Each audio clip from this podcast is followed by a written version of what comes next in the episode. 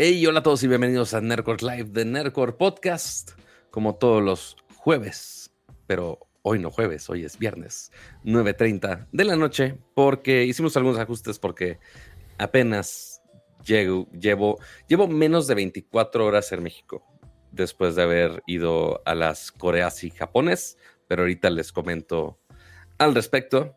Eh, pero bienvenidos a este podcast de videojuegos, tecnología gadgets y todo lo que un geek le puede interesar.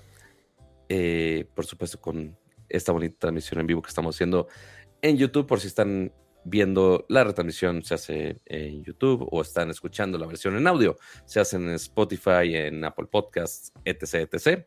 Eh, recuerden que también pueden estar sintonizándonos en vivo por acá también para poder chatear a gusto, no solamente conmigo, arroba patog7 en X y las otras redes sociales que ya se van a convertir en nada más letras eh, poco a poco. Antes era nada más la F de Facebook y un pajarito y ahora ya cada quien se va a hacer de una letra, supongo. Eh, pero no solamente va a ser escuchar mis tonterías, sino que también escuchar lo que nos pueda contar nuestro estimadísimo Ramsa. ¿Cómo estás? Muy bien, Pato. Eh, con gusto de estar aquí de regreso después de una semana de descanso que nos dimos la semana anterior.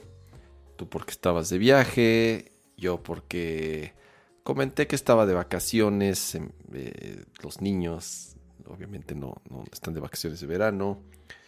Eh, sí, porque verano y, y, regresan como finales de agosto, principios de septiembre. Uno ya no sabe los horarios escolares. Ni sé, pero sí les falta todavía un rato, o sea, como a fines de mes ah, bueno. Eh, como Pero sí, o sea, eh, pero vacaciones de verano, pues sí son vacaciones de verano. Sí, yo creo que... esa, eh, que esa es la excusa parental de Kama. Creo que, faltan, creo que faltan como dos semanas. Sí, faltan como dos semanas nada más. Que, que, esa es la excusa parental de Kama, pero estoy seguro que parte fue para que Kama tuviera el tiempo necesario para jugar con el Alay un rato. Eh, que igual yo lo usé unas semanas, les comenté, les comenté al respecto, eh, y estos días Ramsa también estuvo un ratito jugando con la consolita que seguramente al rato nos comentará al respecto. Eh, y pues justamente todo es, eh, hubo lanzamientos de películas, quién sabe, no sé si Kama fue a ver Barbie o Oppenheimer, o cualquier otra película que esté pendiente en su bucket list. No tengo la menor idea. Fui a ver dos este películas, o sea, tenía no sé cuánto tiempo que no veía dos películas tan seguido. Eh, que, o sea, que iba al, que iba al cine. Entonces eh, aproveché. Te digo, en la semana. Ahorita voy a hablar de ellas eh, en, el, en, el, nopalito. entonces, bueno, como te digo, pues aproveché ahí la, la semana para. Para. Para este. Para descansar, para ir al cine. Eh, al, rato hablo de la película, pero igual quiero aprovechar ahorita que está, que está empezando el, programa. Fui a ver, fui a ver Slam Dunk y estaba ahí ah, en la. Fui, estaba, estaba ahí en, en, en, la fila de del cine para comprar mi vaso porque está bien chingón porque tenían para la función unos vasos de edición limitada de Slam Dunk unos vasotes, ya sabes, para, para tu pinche litro de Coca-Cola. Y entonces estaba ahí en la fila para comprar mi vasito. Y, y conocí a eh, unos eh, seguidores del show, me reconocieron. Eh, y platicamos ahí un ratito. Entonces, saludos a Saúl y Monse. Si nos están viendo, nos están escuchando.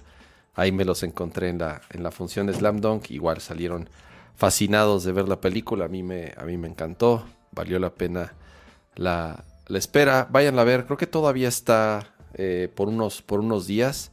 Vayan a ver. La verdad, vale la pena. Y creo que es una de las maneras que tenemos para que sigan trayendo este tipo de películas. Entonces. Eh, Tanto le gustó que Ramsa me trajo de mula. Nomás para traer este llaverito por A ver, a ver, espérate, espérate. ¿Qué me trajiste? Eh, ay, güey, qué chingón. Para, para agregarle más monitos a sus estantes. Oye, dime. Pero, a ver, Dios, de toda la falluga que trajiste, yo creo que soy el que menos, o sea, ese llavero es lo que menos te estorbó de todo lo que te pidieron y todo lo que trajiste, obviamente. No lo, no lo escuches, Pikachu dormido. Te tiene envidia nada más. No lo escuches. No lo escuches. Pero ahorita hablamos de la payuca. Así de, ay, este, ay, muy bien, señor. Lleva, lleva un, lleva un peluche para su hijo. Ah, sí, sí, sí, es para, es para mi hijo, claro. Obviamente no.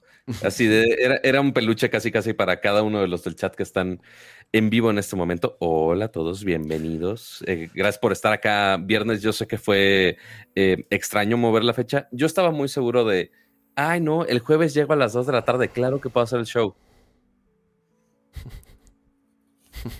estaba mal, estaba muy mal. Este, yo sabía, yo desde antes, desde que, desde antes de que te fueras, dijiste, no, sí, voy a llegar, llego a medio buena hora, entonces sí puedo hacer el programa el jueves. Y yo así de, ajá.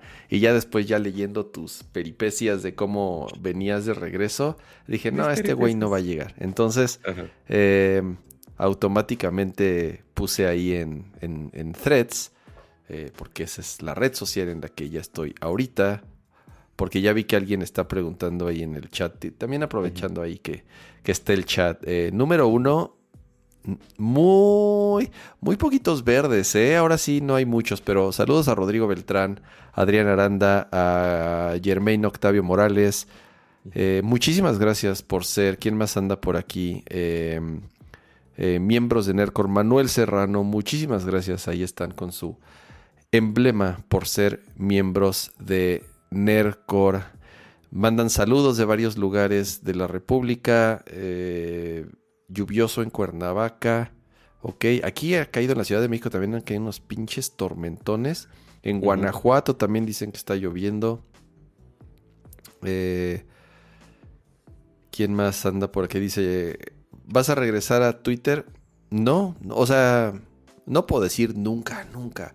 Pero mi plan es no regresar. O sea, realmente no me han... Todo sucedió. Te ha sido buen sustituto por ahora. Todo, ajá, y todo sucedió el fin de semana eh, porque además fue en domingo, porque este cabrón, como no tiene nada que hacer, eh, entonces se le ocurrió en domingo al mediodía decir, ah, vamos a cambiarle de nombre a la compañía y a la aplicación y a todo. Al rato. Y mándenme un logo. Si me gusta, si me gusta alguna de las propuestas que me mandan, ya de una vez lo Sí, una pinche broma el güey. lo peor de todo es que hay unas notas tan, tan, chidas que se están filtrando de gente que está dentro, que la CEO, entre comillas, la CEO de, de X, yo le voy a seguir diciendo Twitter, me caga X, no le voy a decir X nunca. La CEO de Twitter salió a decir una sarta de bobadas porque de verdad la agarraron en curva. Se ve que no tenía ni la menor idea porque ese cabrón eh, eh, se le ocurren las cosas de último momento. eh, ya ahorita vamos a hablar de, eso. Eh, bienvenidos a todos a los que nos acompañan en esta edición más de Nerdcore Podcast. Como dice Pato, hoy en viernes. Hoy en viernes. A veces está bueno hacerlo en viernes. A mí no me. No me molesta, pero no, no quisiera. Ya, vi que Pato está poniendo ahí una encuesta. Pero mira, sí va ganando jueves. Yo también prefiero jueves. O sea, es que jueves de Nerdcore es. Jueves de Nerdcore es jueves de Nerdcore. O sea, ya está. O sea, parte ya tiene historia eh, y parte sabemos que algunos tienen vida social. yo sé que no, todos los que, los que los que vemos este programa no tenemos vida social, lo sabes. Pero mira, ¿sabes qué tienen? ¿Sabes quiénes tienen una mejor vida? Los que se ganaron esas, una de esas 10 membresías que regaló Manuel Serrano en el chat. Muchísimas, muchísimas gracias. Y ahí están los ganados: Sergio Leiva, eh, Diromega, Ángel, em, Ángel Amir, eh, Adolfo Delgado, Sinue Muñoz, Gerardo Estrada, Azarael Renaud, eh, Uriel Luna, Daniel Neri y Fernando Antonio López García. Por ahora tienen una membresía por un mesecito. Así que todos verdes, dice Manuel Serrano, justamente. Muchas, muchas gracias. Qué bonito se ve todo el chat en bonito verde. Muchas gracias, eh, Manuel. así, con ganas, así sí con ganas regresamos a hacer Nerdcore todas, todas las semanas y nos tomaremos menos, menos jueves libres. Menos jueves libres, exacto. No, muchas, muchas gracias. Igual si quieren, los que se ganaron la membresía, si quieren pasar el favor adelante, por supuesto que son más que bienvenidos. Pero a ver, Escama. Eh. Ah, digo, sí vamos a hablar eventualmente de las locuras del emperador o del señor Musk. Este, ¿Con qué orden nos queremos ir el día de hoy? Yo quiero preguntarte algo. A ver. ¿Ya estás pagando tu suscripción de Apple TV para ver a Lionel Messi jugando en la MLS? Pues no por eso. O sea, más bien ya la pagaba. Este, pero por alguna razón en la vida no había visto Ted ¿Pero cuesta extra para todo? Ah, es, extra la membresía. Sí, sí. O sea, tú pagas ah. Apple, si pagas Apple TV, que es, creo que es un, ahorita ya podríamos decir que es un buen servicio por la cantidad de contenido que tiene. Al principio era un poco, un poco difícil de recomendar, aunque regalaban meses por todo. Si comprabas algo, te regalaban un año. Si, si cambiabas tu teléfono, te regalaban un año. Fue parte de la estrategia para subir a la mayor cantidad de gente. Yo creo que ahorita por el costo, sobre todo si pagas el paquete de Apple One, que incluye Apple Music, Apple TV, iCloud, incluye eh, lo, de, lo, de, lo de los ejercicios, incluye, bueno, en México no incluye News, pero bueno, en algún momento van a traer este News. Y lo que está haciendo Apple justamente para, para atraer más personas y para tener más contenido, pues es empezar a hacer algunos tratos eh, con ligas deportivas. Empezaron con la MLB, con algunos partidos. No tienen, no tienen exclusiva todos los, todos los partidos de la, Major, de la Major League Baseball. Y ahorita lo que sí es, se apoderaron por completo de los derechos de transmisión de la Major League Soccer, de, la Liga de Fútbol Soccer en Estados Unidos. Em, ahí te das cuenta qué pasa cuando dos compañías tienen la visión, dos compañías, o más bien una compañía o dos organizaciones, como lo es Apple y como lo es la MLBC, para poder proyectar un producto a todo el mundo.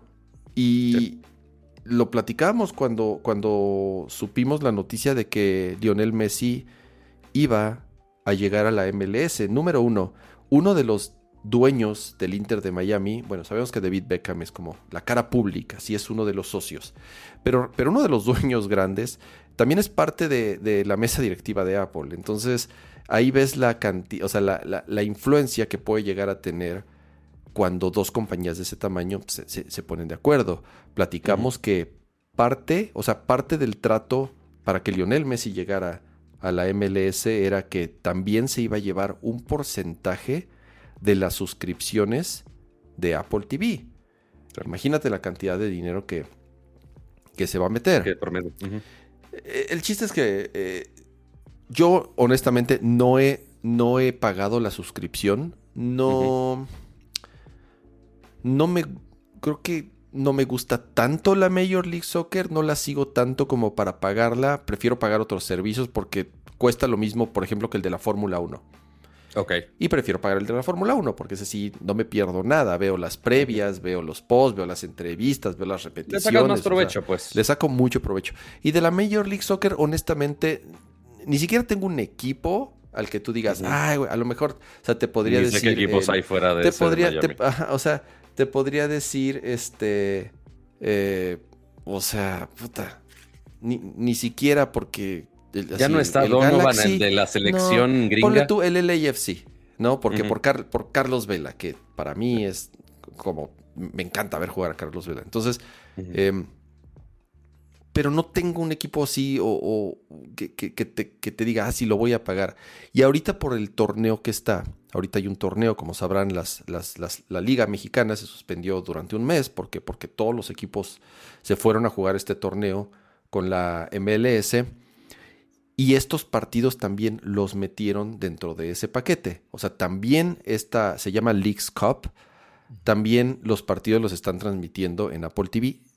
todos, pero eso sí dieron como ciertas concesiones para que otras televisoras los transmitieran. Por ejemplo, hay algunos partidos que sí los están transmitiendo en, en- en- en la televisión mexicana que no son exclusivos de, de- de Apple TV, pero si pagas Apple TV tienes acceso a todos y tienes acceso a la previa y tienes acceso a... Y la verdad, Pato, el otro día me ahí vi el de eh, un partido de Chivas, eh, digo, nefasto porque perdieron y los descalificaron fatal, perdieron los dos partidos. Eh, les están metiendo un baile, Pato, a los equipos mexicanos.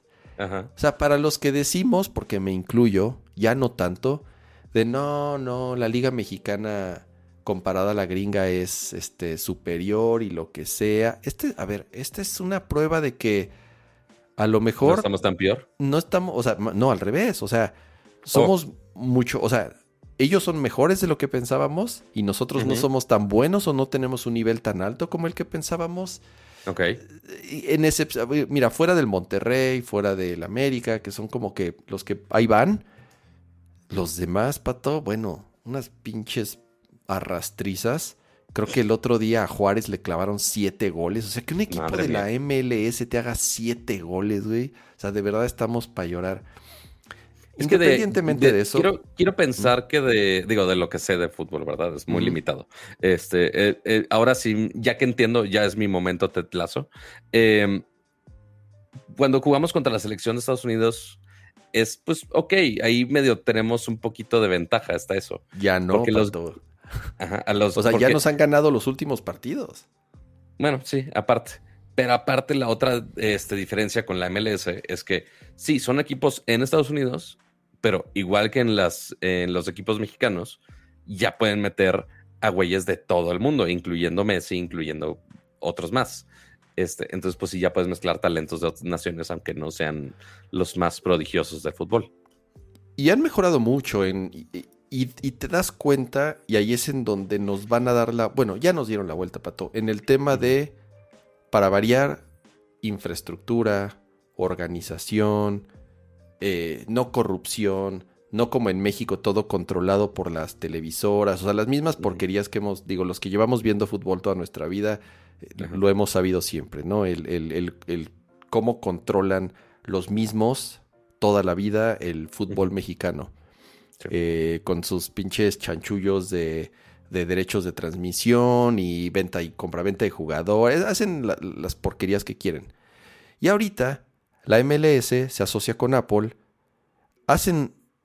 A ver, Pato, la producción de los partidos ya te imaginarás. O sea, en, Ujú. en, en todos los niveles, en calidad de imagen. To- ¿Todos los partidos de esta liga son también producidos por Apple?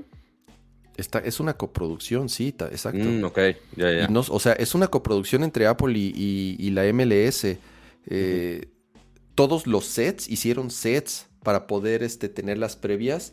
Contrataron, contrataron eh, buenos narradores, contrataron incluso así, este, lo mismo que hace ESPN y Fox Sports y lo que hace Televisa, o sea, todo, contratan exjugadores para que estén ahí de, eh, de en el equipo de comentaristas, todos así, eh, el set bien chingón, todos con sus iPads, obviamente todo, toda, todo el diseño de Ah, sí, vi la foto que pusiste. todo el diseño de los partidos, de los marcadores, de las plecas, las cortinillas, la calidad de imagen de los partidos, Pato, 1080p, 60 cuadros por segundo, algunas tomas, yo no sé si algunas tomas son 4K, no creo, pero se ve muy bien, no creo que sea 4K, pero sí, por lo menos sí es 1080p.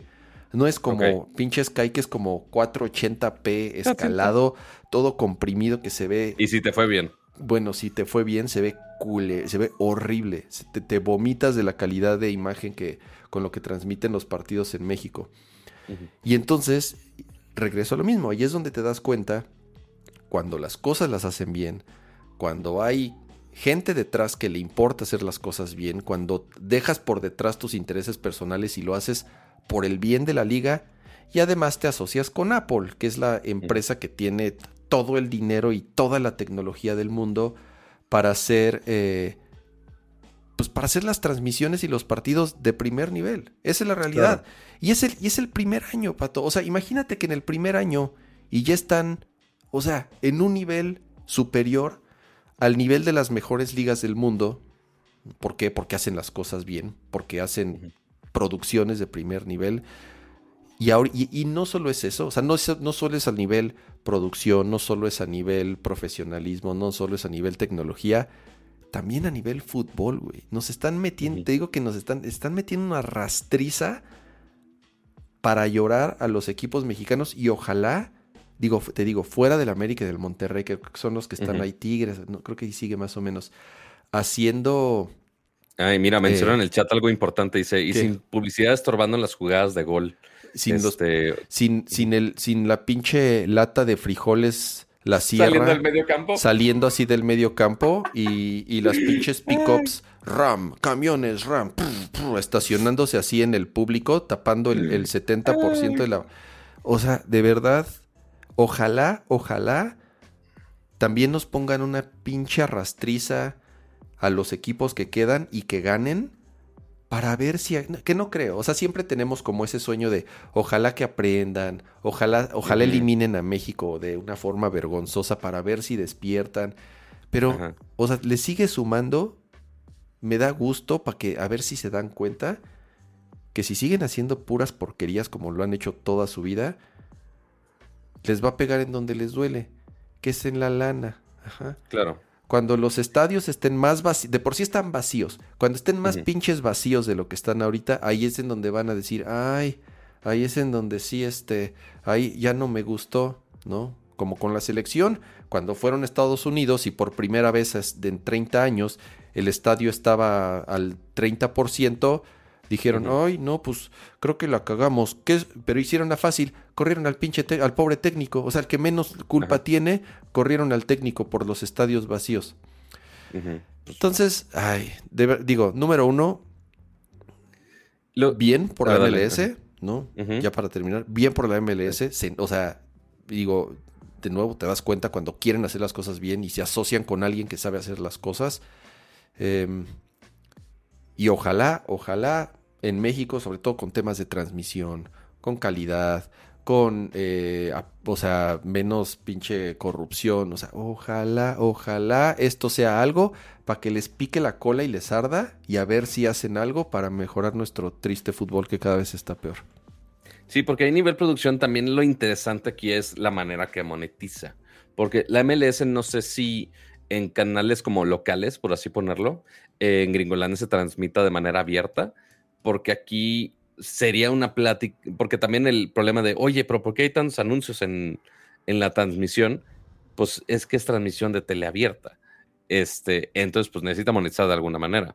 Sí, la manera, los, no voy a justificar la manera de los anuncios. Hay maneras más elegantes de poner anuncios. Pato, perdóname, eh, pero yo pago Sky, no es teleabierta. Bueno, sí, también pago por la televisión y aún así me meten sus mierdas de anuncios. Entonces. Pero sí, como la, como la transmisión deriva de la misma que se transmiten algunas cosas de abierta.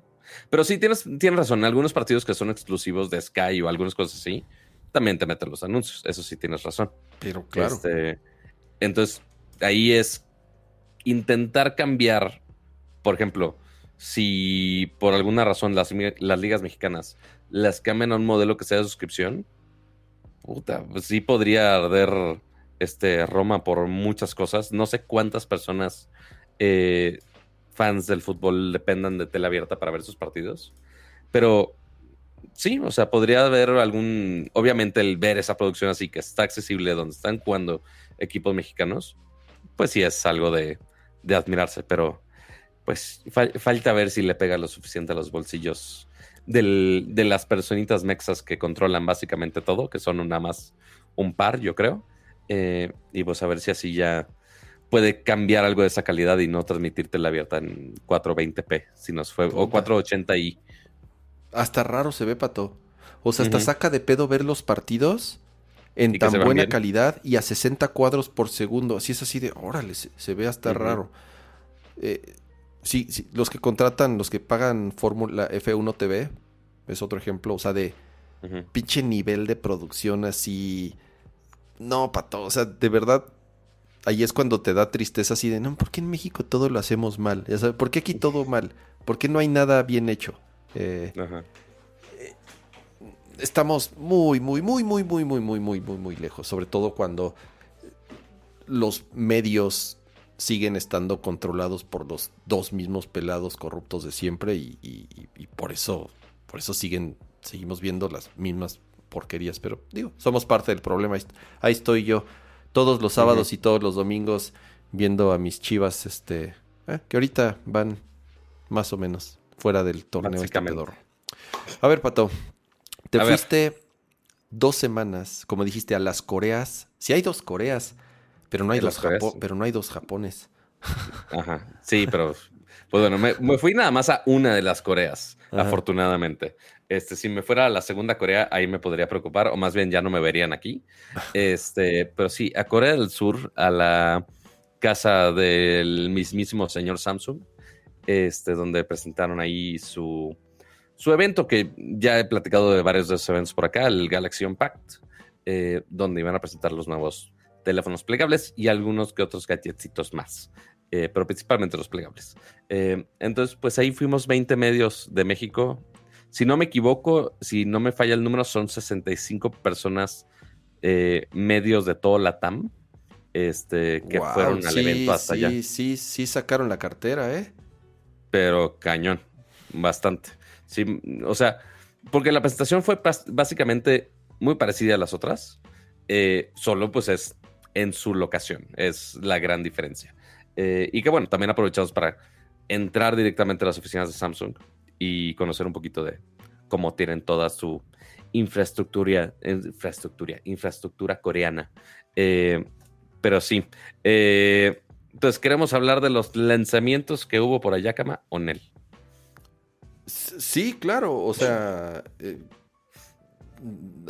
¿te los pues prestaron? ¿Los viste?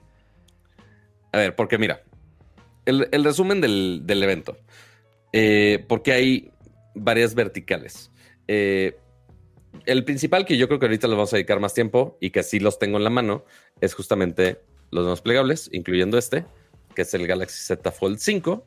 Es el nuevecito. Se va a ver muy parecido al anterior, pero justamente ahorita hablamos de las diferencias. Oye, este, quítale el plástico. Ok, pero así es parte de lo bonito de la funda. Así me lo dieron. Quiero ver, quiero ver si es cierto. A ver. Que ya está menos taco. Sí o sea, eso se puede ver hasta con la funda puesta, cama. Porque ya no, ya no se ve el bújero en medio. Ok. Ok. O sea, sí, o sea, sí se veía con, sin el plástico. Pero básicamente el resto del físico hicieron esto un poquito más los filos un poquito más cuadraditos. Y pues sí, la bisagra es más compacta. Y también de este lado, en este eje, antes salía un poquito más la bisagra y ahora ya está un poquito más este, pegada. Entonces ya no, es espacio, no hay tanto espacio muerto, sino que ya tienes más porcentaje de ese espacio que pues sí es importante en tus bolsas cuando lo estás ahora llevando. Sí está sirviendo el, autofocus de tu cámara. Sí, no, es que es que esta es la Cinema Line, la de arriba sí era la, sí es una más viejita. Ah. Este, pero sí, este, este trae enfoque de cine de, ay, sí, mi mano, ay, ve mis ojos y ya enfoque al ojo y todo el pedo. Bueno, eh, entonces, fue este, y yo creo que el que vieron más diferencia fue el Z Flip 5. También de ahí anunciaron nuevos relojes con biseles más compactos, mejor batería, este, ya con la nueva versión de Wear OS, y también las tabletas, eh, que fueron las Galaxy Tab S9, S9 Plus. Y S9 Ultra, justamente es esa, ah, de 14.6 pulgadas. O sea, es una bestialidad muy, muy, muy cañona. Eh, y aparte es increíblemente delgada cama. especialmente la Ultra, que ya la pude, este, digo, ahí estaban todos los dispositivos también, pero también en, días antes que nos prestaron para pues, verlas, eh, muy, muy, muy delgadas, este, especialmente la Ultra. Eh, pero a ver, ahora sí vamos, ¿a qué mejoras tienen?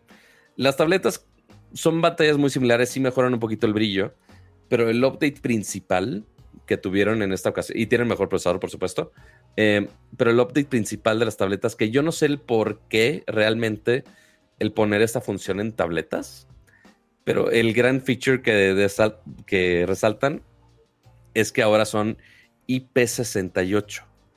Entonces, ya si tienes tu, tu tableta y la quieres llevar a ver una película al lado de la alberca, o no sé, si le tiras un jugo encima o tu café, o la, la estás usando la lluvia, no sé. Ahora esa prueba de agua muy similar, es básicamente la misma certificación que tendrías en los bien. Pero ahora en una tableta. Creo que las iPads todavía no tienen eh, Es resistencia la, al agua. es la primera tableta mm, premium que tiene resistencia al agua. Bien. Sí, o sea, los iPads sí, no, no ninguno tiene por ahora. Este, entonces, ahí sí, súper punto extra. Y la calidad de las pantallas de Samsung sí es, son este, Dynamic no AMOLED OLED, ¿o 2X. sí? Claro que son OLED, Ah, ¿es OLED? ¿La Desde hace muchos años. por supuesto. Eso sí está chingón. O sea, Dy- para- para- Dynamic AMOLED es- es tu- 2X es tu- con muy buena cine, resolución. o sea, te acuestas y es tu cine privado, ¿eh? Básicamente, o sea, sí, sí, sí llega a ese nivel, la verdad. Este, según yo aquí tengo el spec. A ver, déjate digo la resolución, porque fue a, fue a anotar planas así a lo bestia. Eh, lo que sí está raro es que es un poquito más alargada. Es Es como- wide, sí, como ultra wide. Es- no tanto, ¿eh? O sea, porque justamente, o sea, comparación de un iPad sí es más alargado. o sea, es pero- como 16.9. Se sentía como incluso más alargado que 16.9. Mm, Pero ahí me ves haciendo matemáticas, estuvimos revisando. Y no, en realidad es 1610. O sea, sí es un poquito más alto Alta, de lo ajá. que.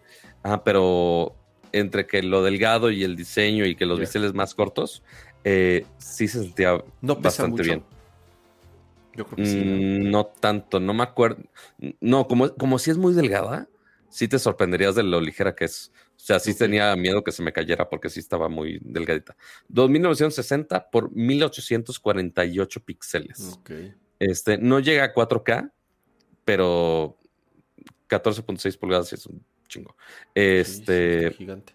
eh, dos cámaras de selfies, más dos cámaras traseras, eh, con su nochecito, eh, muy similar a lo que verías ahorita en, los, en las pantallas de las MacBooks.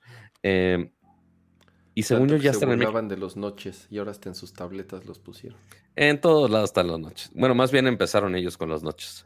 Este, sí, porque apenas estaban presentando las pantallas que se podían, que si perforar, que si los noches y demás cosas. Pero bueno, entonces, esas son las tabletas. De los watches, básicamente es un poquito mejora de desempeño, sí, un poquito mejora de RAM y almacenamiento.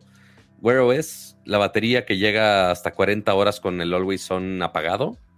Eh, pero sí, la gran ventaja es que ya tienes el, el bisel que es un poquito más corto.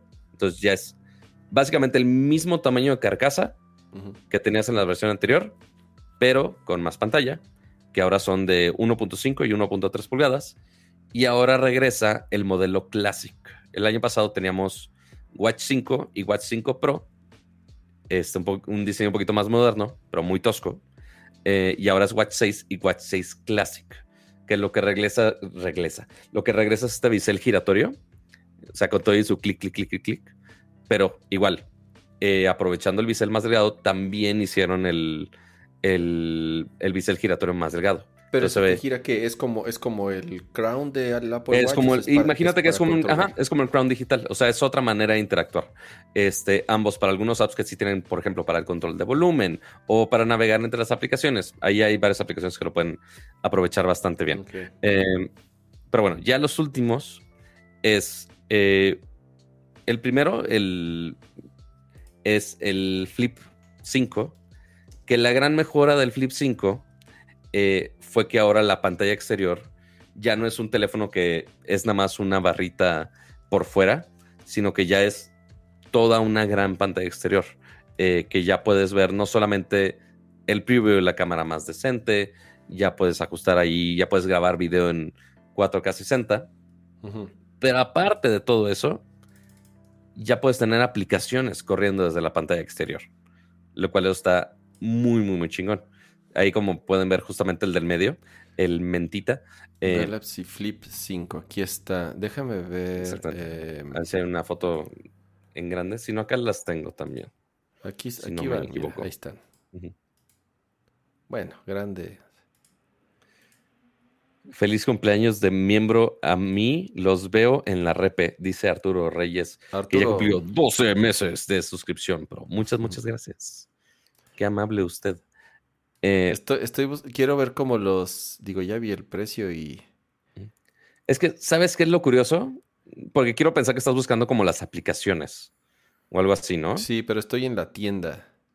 El problema es que es algo súper extraño que hicieron. Eh, si tú ves la presentación de Samsung per se, no menciona nada de las aplicaciones externas. Nada. Ok. Ni, ni que está en beta, ni que están probando nada. También a nosotros se nos hizo muy raro. Fue de, como, ¿por qué no lo mencionaron? Es porque, por, digo, eso es lo que me estoy imaginando. No dieron como una respuesta oficial. Pero por ahora esta función la tienen en beta muy similar a como lo han hecho muchas veces con algunas funciones que lo tienen en beta. Eh, y tú puedes ya, ya que activas esa opción de labs, como lo llaman ellos, eh, ya puedes seleccionar algunos apps que estén corriendo en esta pantalla exterior. Pero y ahí puedes usar Sí es muy custom el UI de aquí afuera. O sea, sí es algo. O sea, sí tiene medio el diseño de material ahí por los widgetsitos que tiene.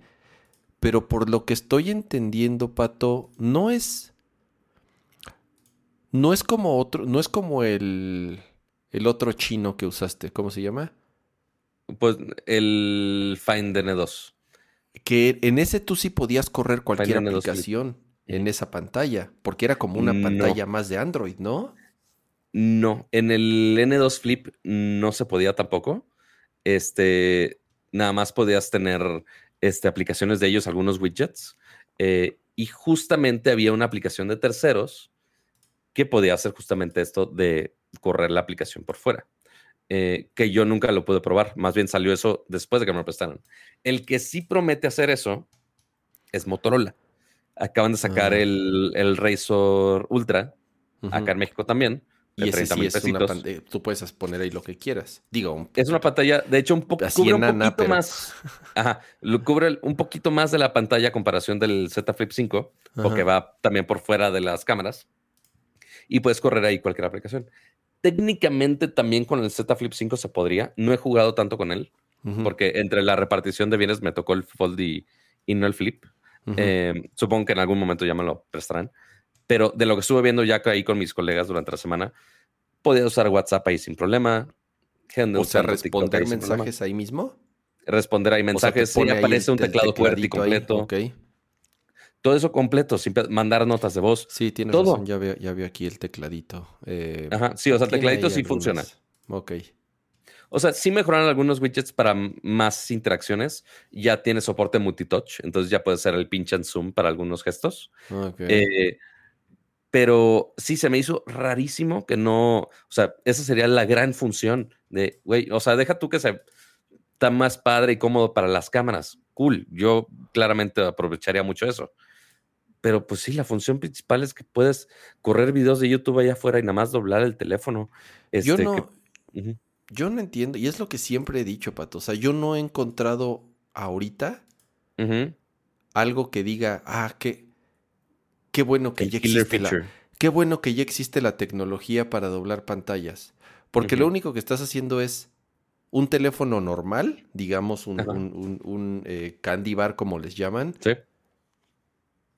que es, del, que es muy delgado, que es relativamente delgado, lo estás doblando para que se haga el doble de gordo y, y, pierdas todas las funcionalidades, y pierdas el 50, 60, 70% de las funcionalidades de tu teléfono porque pues lo tienes que abrir.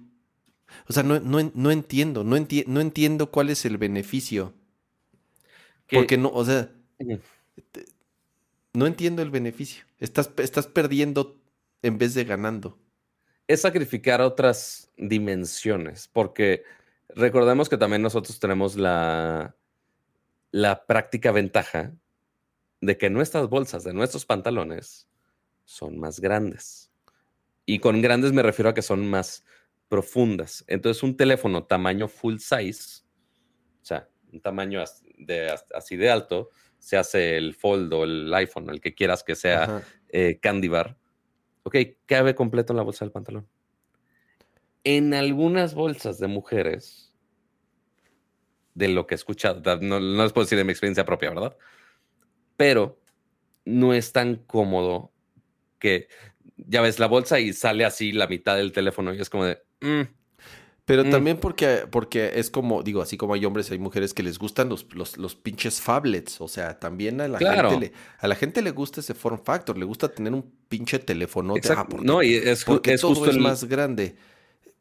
Porque justamente, Cama, el chiste es poder llevar un pantallón, un pantallón de impacto en un espacio menor.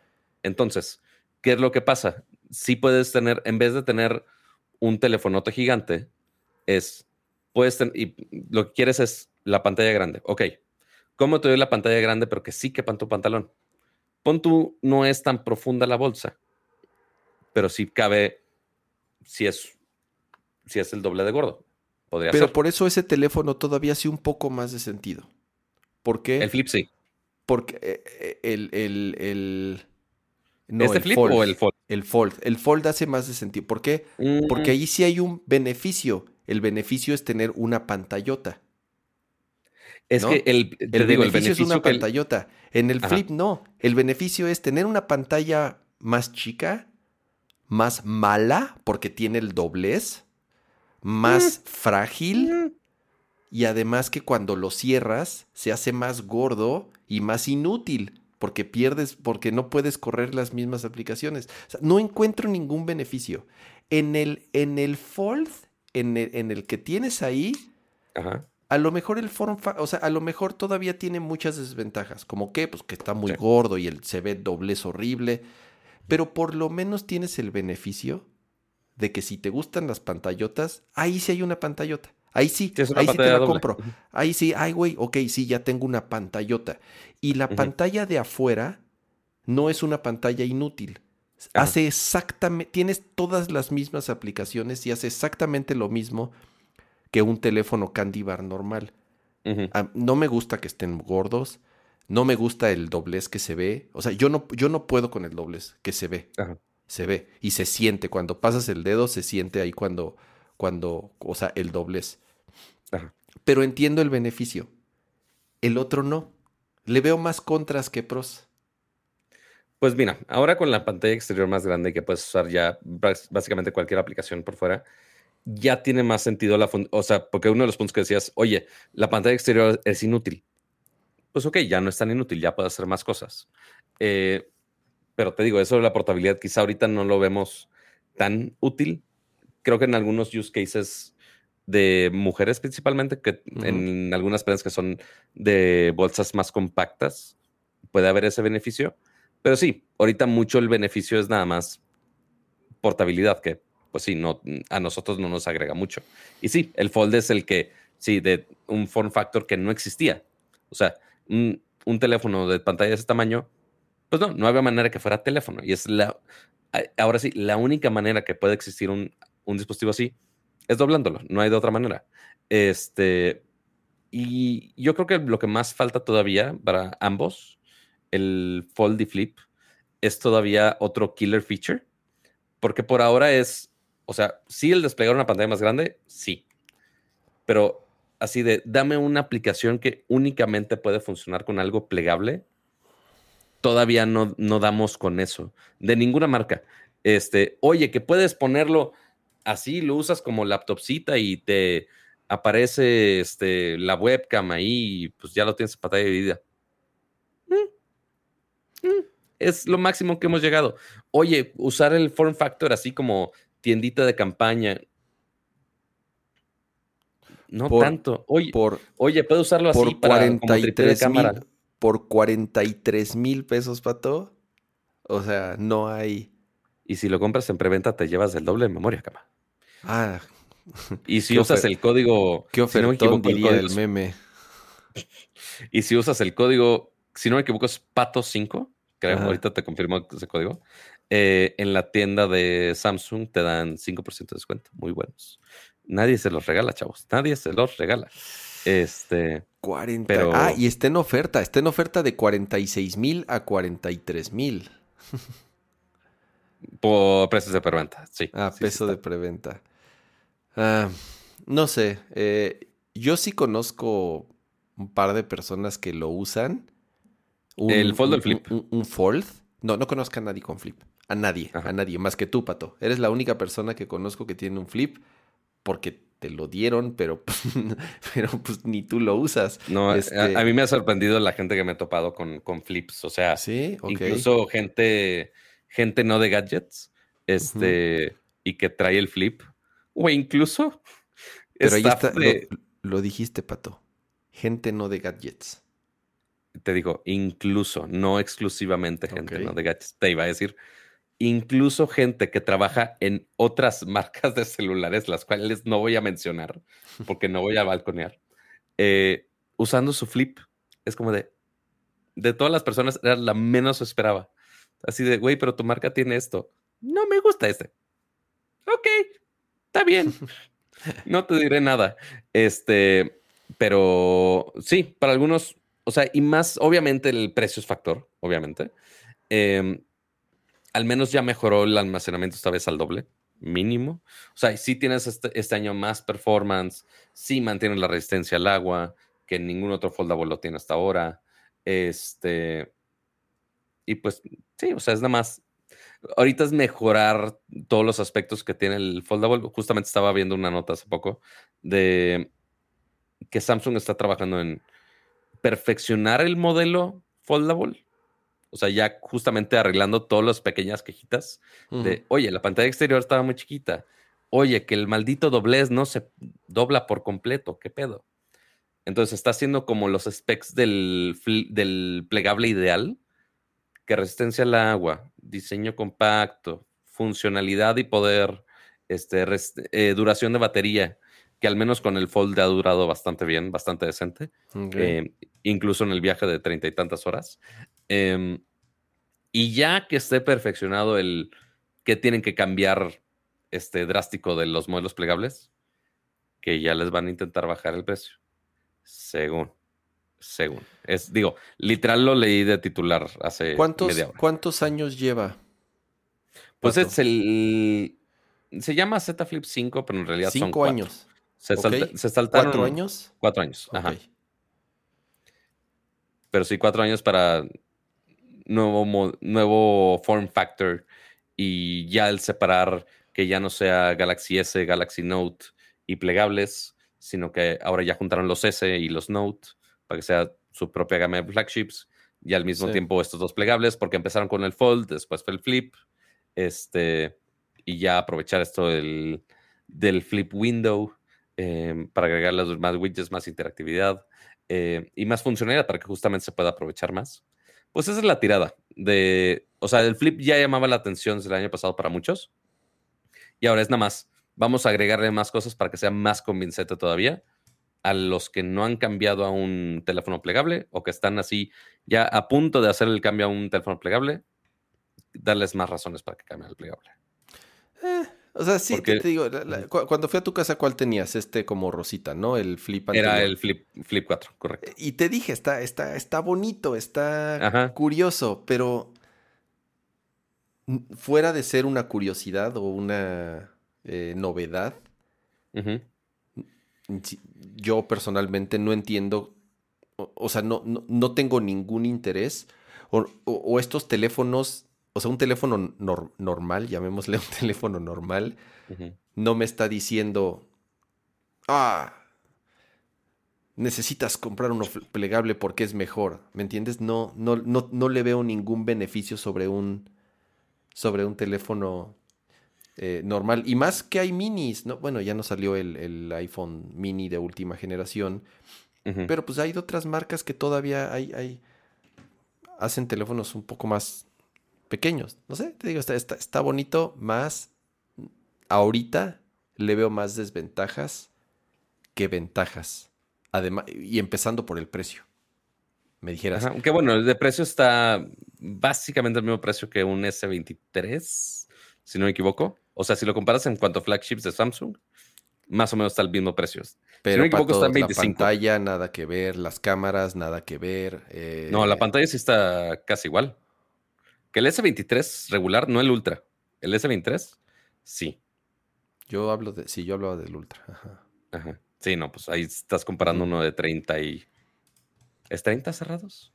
Creo que era 30 cerrados el Ultra, si no me equivoco. Este, porque sí es un poquito más grande. Em, y las cámaras ahí son cuatro cámaras y tanto es madre. ¿Y las Eh, pilas ya están bien? Porque yo me acuerdo también que del flip, sobre todo, la batería no le duraba casi nada. Tenía también Pues ese ahorita- limitante. Pues también obviamente están haciendo optimizaciones de todo tipo, este, incluyendo el procesador, para que justamente, y el procesador es lo que más consume, eh, para que justamente le dure más. Tampoco te voy a decir que es perfecto, este, y algo que sí nos dolió eh, a los que estamos leyendo los specs, es que todavía no le ponen una carga más rápida, este, no entendemos el por qué, Em, pero pues sí, o sea, al menos sí están intentando hacer más espacio para la batería eh, y aparte optimizarlo en cuanto el procesador para que le dure más todavía. Eh, si no me equivoco, es 3700 miliamperes tiene ahorita el flip. ¿Son dos baterías partidas o es una sola? Si no me equivoco, son dos. Ok. Ajá. A lo mejor por eso no tiene carga rápida, porque no hay una forma muy eficiente de comunicar las dos baterías. Es muy al- posible. o sea, porque la- obviamente se conecta del puerto de abajo y de una u otra forma esas dos baterías están comunicadas en, pues, en el, en el, en la, eh, en el hinge, pues. en el la hinge, bisagra. ajá, en la bisagra, y no hay una forma todavía muy efectiva de transmitir poder y que sea posible la carga rápida a las dos baterías al mismo tiempo. Digo, estoy in- inventando, pero, pero me hace sentido que sea algo por ahí. Pero mira, Cama. Pero mira, ahorita si, que, si querías ver un, un flip que no habías visto antes, A ver, también Samsung me dio este de aquí. espérate, déjate pongo. Este de aquí. Este es el flip que nadie de ustedes puede tener, amigos. Vean cómo se dobla. Y aquí dice, aquí dice Samsung Galaxy. Porque a todos en el evento nos dieron uno de estos. Porque en un maldito calor de 37 Pato, grados ese, se- ese se me hace más práctico para que veas. Ese sí lo comprarías. Ese yo sí lo compraría. Pero por el precio de este posiblemente sí. Ese sí me Este- resuelve un problema, el calor. Ay, no, bueno. Eh, pero sí, a todos en el evento a 37 grados centígrados con una humedad horrible de, de Seúl, eh, a todos nos dieron este, es power bank y ventilador a la vez, lo cual se me hace increíble. Y tiene así sus, sus hoyitos de este lado para que tengas aquí tu, tu colguije y ya ajustas el ventilador. No, a- me da más envidia eso, Pato, que los teléfonos. Es, Ay, después voy a intentar conseguirte un flip para que lo uses. Este, a ver si al, si al cosquillitas te puede hacer. Este, claramente, ahorita que ya estoy usando el Fold, porque antes no había usado un Fold, ajá. o sea, bien, bien. Y ahorita ya con este es como de, güey, ¿dónde estuve todo este tiempo? Pero bueno, esos son los lanzamientos de Samsung. Salen el siguiente, pues ya menos de un mes, eh, acá en México. Ya está la preventa con un montón de beneficios de preventa, entre algunas con doble almacenamiento, algunos con un descuento especial de preventa, eh, ambas tabletas, relojes y, y los celulares. Si no me equivoco, si tengo un código de descuento, debe ser Pato 5, pero se los confirmo en breve.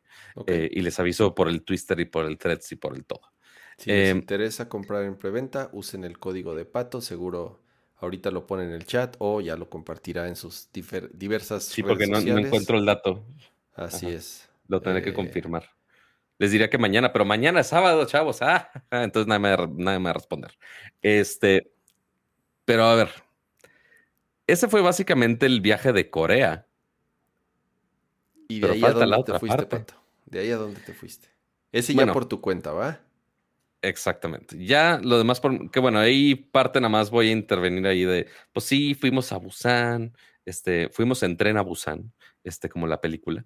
Este, nada más a- lo están promocionando como el, eh, ciudad para el World Expo del 2030. Entonces nos llevaron a conocer el proyecto, la, la, la, li, li. y ya. Eso fue el- lo único agregado de. ¿Cuántos de días Corea. estuviste en Corea? Eh, fueron como seis días. Ay, güey. Cinco o sea, ¿y Seúl, diario los llevaron a pasear a diferentes lugares y así? Eh, no, sí, sí, no, sí, sí aprovecharon bastante el tiempo, ¿eh? Este, entonces ahí No nos manches, ves. Pato, pues ¿cu- ¿cuánto tiempo vamos a tener que hablar de Samsung a cambio del paseo? No, y después, este, cuando estás viendo como la reserva, es- pues cada quien tenía su reserva del avión, ¿no?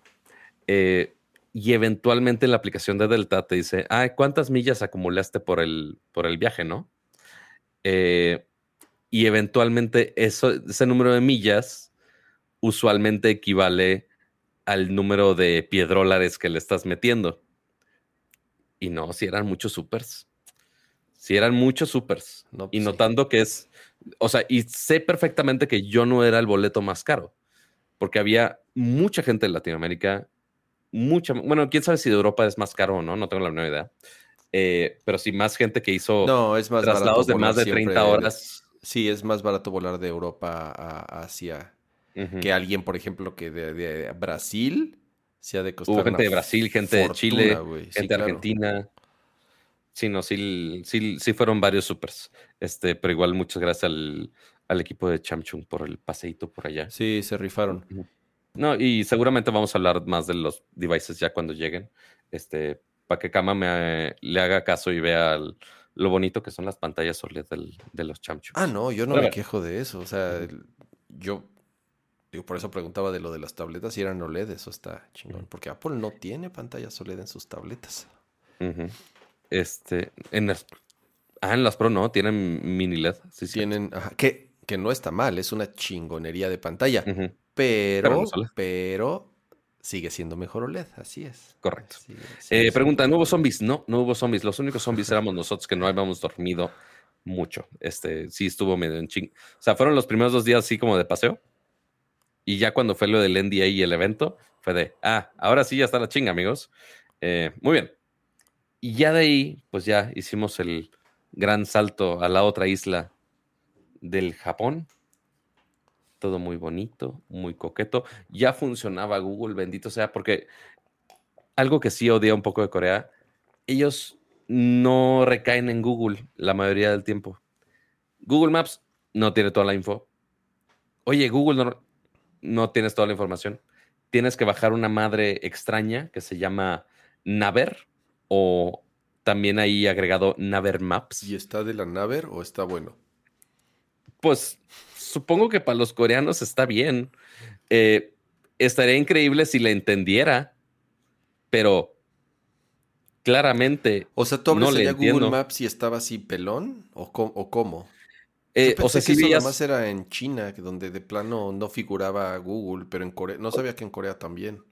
el problema de, de Corea es que sí podías ver como el mapa en general y si veías algunas calles, pero por ejemplo, comercios o eh, direcciones de tránsito, de metro, cosas así, no lo veías. ¿Y Apple no Maps había manera de verlo.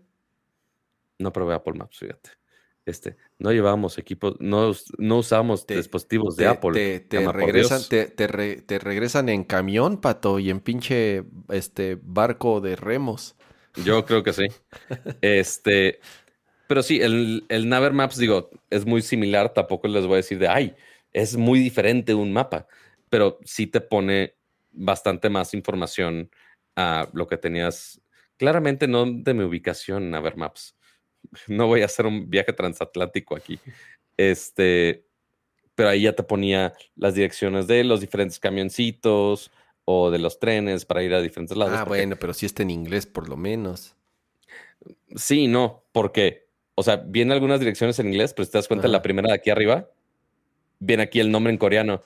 Es como de, ah, o sea, el UI en general es, se- sí lo puedes poner en inglés, pero ya que intentas bus- buscar algo, o sea, busqué Seúl, la Ajá. ciudad de Seúl, y me lo autocorrigió a coreano.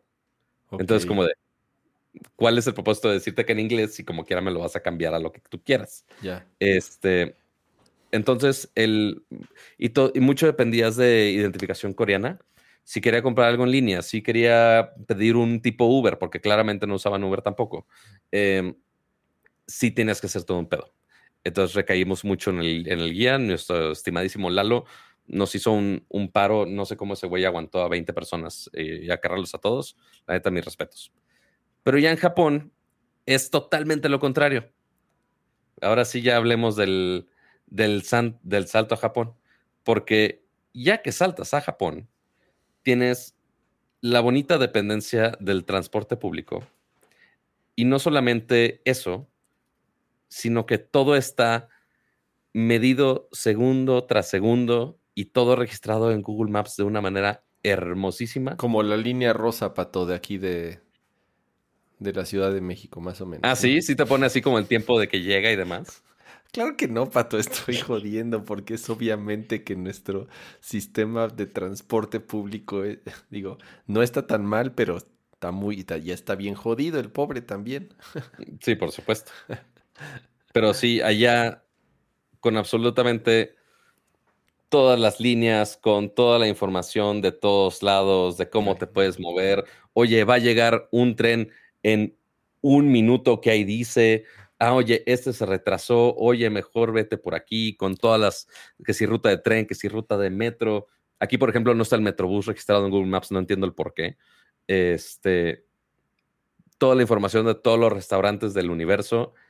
Curiosamente, algo que me di cuenta ya también, eh, ya ves que en Google Maps, aquí arriba, está el buscador y también tiene como estas fichitas que son, usualmente cuando estamos aquí en México, te aparece eh, la información de tu casa, trabajo, restaurantes, eh, quizá algún café, algo así. Pero allá es tan importante el ramen que una de las fichas que viene ahí de las búsquedas es ramen. Eh, y también los mini mercados, o, que también llaman los combinis, que es básicamente un seven. En México hay uno que dice tacos. A ver, vamos a ver. ¿Sí? No Ah, sé. eso no sabía. No, eso sí, no, no he revisado, fíjate. Vamos. Este, pero sí, se, me hizo que muy cagado que aparecía ramen. No, hay uno que dice coffee. Ah, Coffee sí también está acá. Y... Sí, de coffee también hay. y- Pero Debería haber un botón de tacos. Les voy a decir a los de, a los de Google que pongan la fichita de tacos, estaría chingón. Eh, pero sí, absolutamente todo estaba documentado, todo súper fácil. Eh, te dice, mira, eso sí me sacó de pedo, que al momento, o sea, pon tú las horas del, del trayecto y está bien, pero también te pone, al momento que tú lo pones a navegar, a ver, deja, intento... Ay, que cama me va a odiar porque ¿Qué, qué? aquí cerca estaba el, el Square Enix Café, pero nunca llegué a dar. Ah, no Eh, importa. tú cuando vas en el metro, ya ves que están los- esos cuadritos en amarillo. Esas son las salidas Ah, del no, metro. eso está bien cabrón. Te dice por dónde entrar, por dónde salir, por dónde caminar. Eh, Exactamente. Sí, eso está muy, eso está, eso está cañón. Entonces eso en ya en Estados Unidos cada... también. Eso, eso también está en Estados Unidos. Ah, sí, ok. Digo, todo eso increíblemente fácil y accesible para todo el mundo, no nada más para gente de Japón, sino que también para foráneos te lo adapta de una manera muy, muy, muy cabrona. Este, lo cual está muy, muy chingón. Y le agradezco al señor Google por tener toda esa información documentada y todos los reviews de los Google Maps y demás.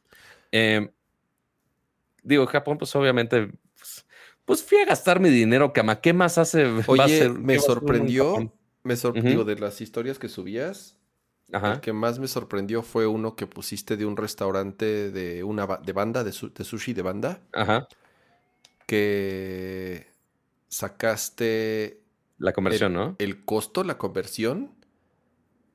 ¿Qué pedo, Pato? No puedo creerlo. O sea, como que siempre com- tenemos la idea de que Japón es estúpidamente caro, y digo, seguramente sí para ciertas cosas, tal vez en hoteles o no sé qué, pero que para la comida, o a lo mejor es porque aquí en México nos ven la cara y siempre nos quieren, nos lo quieren vender ese tipo de comida muy cara, pero pagaste 15 pesos por dos, por ese plato. Por dos nigiris. 15 Sí. pesos, no inventes. Más o menos en la conversión. Sí, porque eh, aquí la gran ventaja que O sea, tuve, ¿cuánto pagaste en este restaurante al final? con menos de 100 pesos, algo así. Güey, o Y sea, comí aquí, bien. aquí no gastas menos de 100 pesos ni, o sea, en una pinche fonda culera a lo mejor, güey. Totalmente. Sí, no, ahí las ventajas que... La gran ven- desventaja primero fue compré el viaje a último momento. O sea, uno, en último momento y dos, ahorita es temporada alta en Japón. ¿Por qué alguien haría eso? No sé por qué es temporada alta si hacía un calor de la chingada, pero muy de la chingada. Si van en estas épocas, llévense una maldita sombrilla y bloqueador. Em, pero sí, lo que me salió caro fue el vuelo que me salió como en 10 de Seúl a, Japón, ni siquiera así un trayecto muy largo. Eh, y el hotel fueron cinco días por Akihabara, fueron mil la noche. Tampoco increíble, pero tampoco se me hizo estúpidamente caro. Pero sí, ahí la gran ventaja fue, ahorita como tenemos el bonito superpeso, eh, la conversión a wones nos favorece muchísimo, pero muchísimo. Entonces, cosas como la comida eh, me salían muy, muy, muy baratas. O sea, podías comer bastante decente, como por ejemplo ese, ese lugar de lo de sushi, y que ni siquiera era, un, era una fondita o era algo así muy, muy, muy escondido. Literal es un amigo que me recomendó ese puesto, que me dijo, ah, oye, es de cadena, pero funciona y está bien y no está nada caro. Y justamente se fue. Tampoco esperaba una ganga, este, pero ya después de 15 pesos el plato, súper, súper worth it, totalmente. el este, ramen, y tú lo por ejemplo, si fuiste, no sé, o sea, digamos que el, lugar más fancy que fuiste, ¿cuánto llegaste a pagar de comida? No, ni tanto. O sea, así que tú digas, híjole, me fui a tragar este carne Kobe a lo no, tampoco. no. Este, no, digo, también me fui al, a lo barato, ¿verdad? Este, uno, en que ya estaba gastado y dos, tampoco iba a comer demasiado.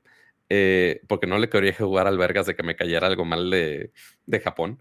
Eh, pero un muy buen plato de ramen. Igual, en lugar comercialito. Eh, fueron como menos de 150, no, como menos de 130 pesos. Ya con todo y su coquita. Súper bien. ajá, muy, muy, muy bien y muy delicioso ese, ese ramencito. Muy recomendable. Este, pero, ah, pero Sí, vayan más en, en diciembre, digo, no diciembre, más, más invierno, que, el, que las temperaturas estén más decentes. Eh, y lo que dicen justo lo de los árboles de cerezo, pues sí, yo no vi los árboles de cerezo, porque pues claramente ya es verano y en ese calor yo creo que nada iba a aguantar. Em, pero todo lo demás me tocó bastante, bastante decente. Y aparte de la comida, entonces ahí que si eh, que si el que si el ramen, que si el sushi ya más tradicional. Y obviamente tenía que hacer el experimento de, oye, allá la gente come de repente con cosas del Combini, del Super 7, Este, o del Lawson, o cualquiera de esos eh, convenience stores, como le llaman. Eh, no mames, los nigiris estaban bien buenos. Bien, para los nigiris del 7-Eleven, ¿no? Para hacer los nigiris del 7 Súper bien servido, ¿eh? No, no me siento nada estafado ni nada. Este. La pregunta importante, Pato, ¿a qué sabe el McDonald's de Japón? Es igual, ¿verdad? Es muy cierto, se me olvida que también fui al McDonald's de Japón. Eh, porque fui al McDonald's de Japón a pedir una hamburguesa que tenían de teriyaki, que obviamente es algo que no encuentras acá. Eh, una bebida que tenían de temporada como de Japón, de, de Japón, de Hawái no me preguntes por qué.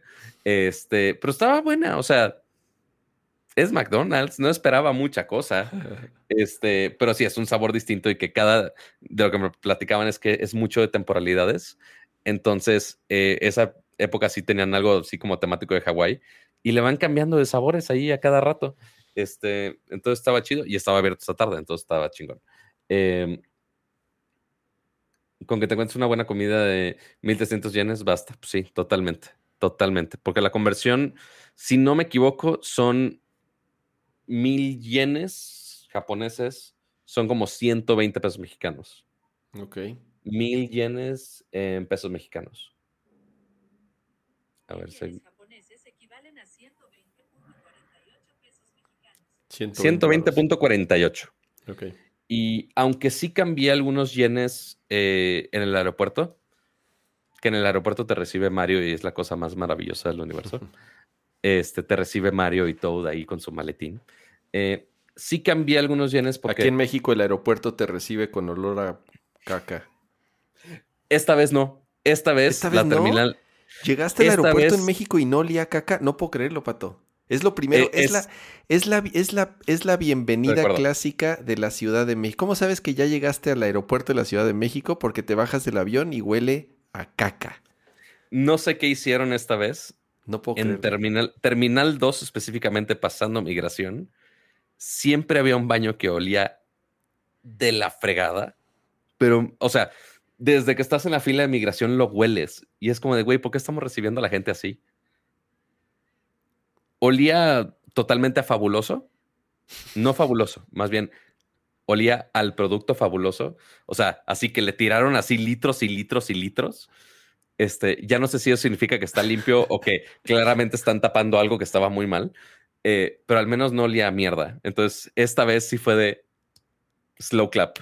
Así de, por fin, alguien, alguien hizo algo por esto. De llegar de las ciudades más limpias y ordenadas del planeta a la terminal que huele más a caca del mundo. Y, y si tenías que cargar, si es cierto eso que tienes que cargar tu basura en todos lados, eh, muy verdad. Este, no hay basureros ahí en, en, la intemperie, al menos que ya a algún lugar eh, o a tu cuarto o algo así, pues ya te tus cosas, pero usualmente es cargar tu basura por, por todos lados.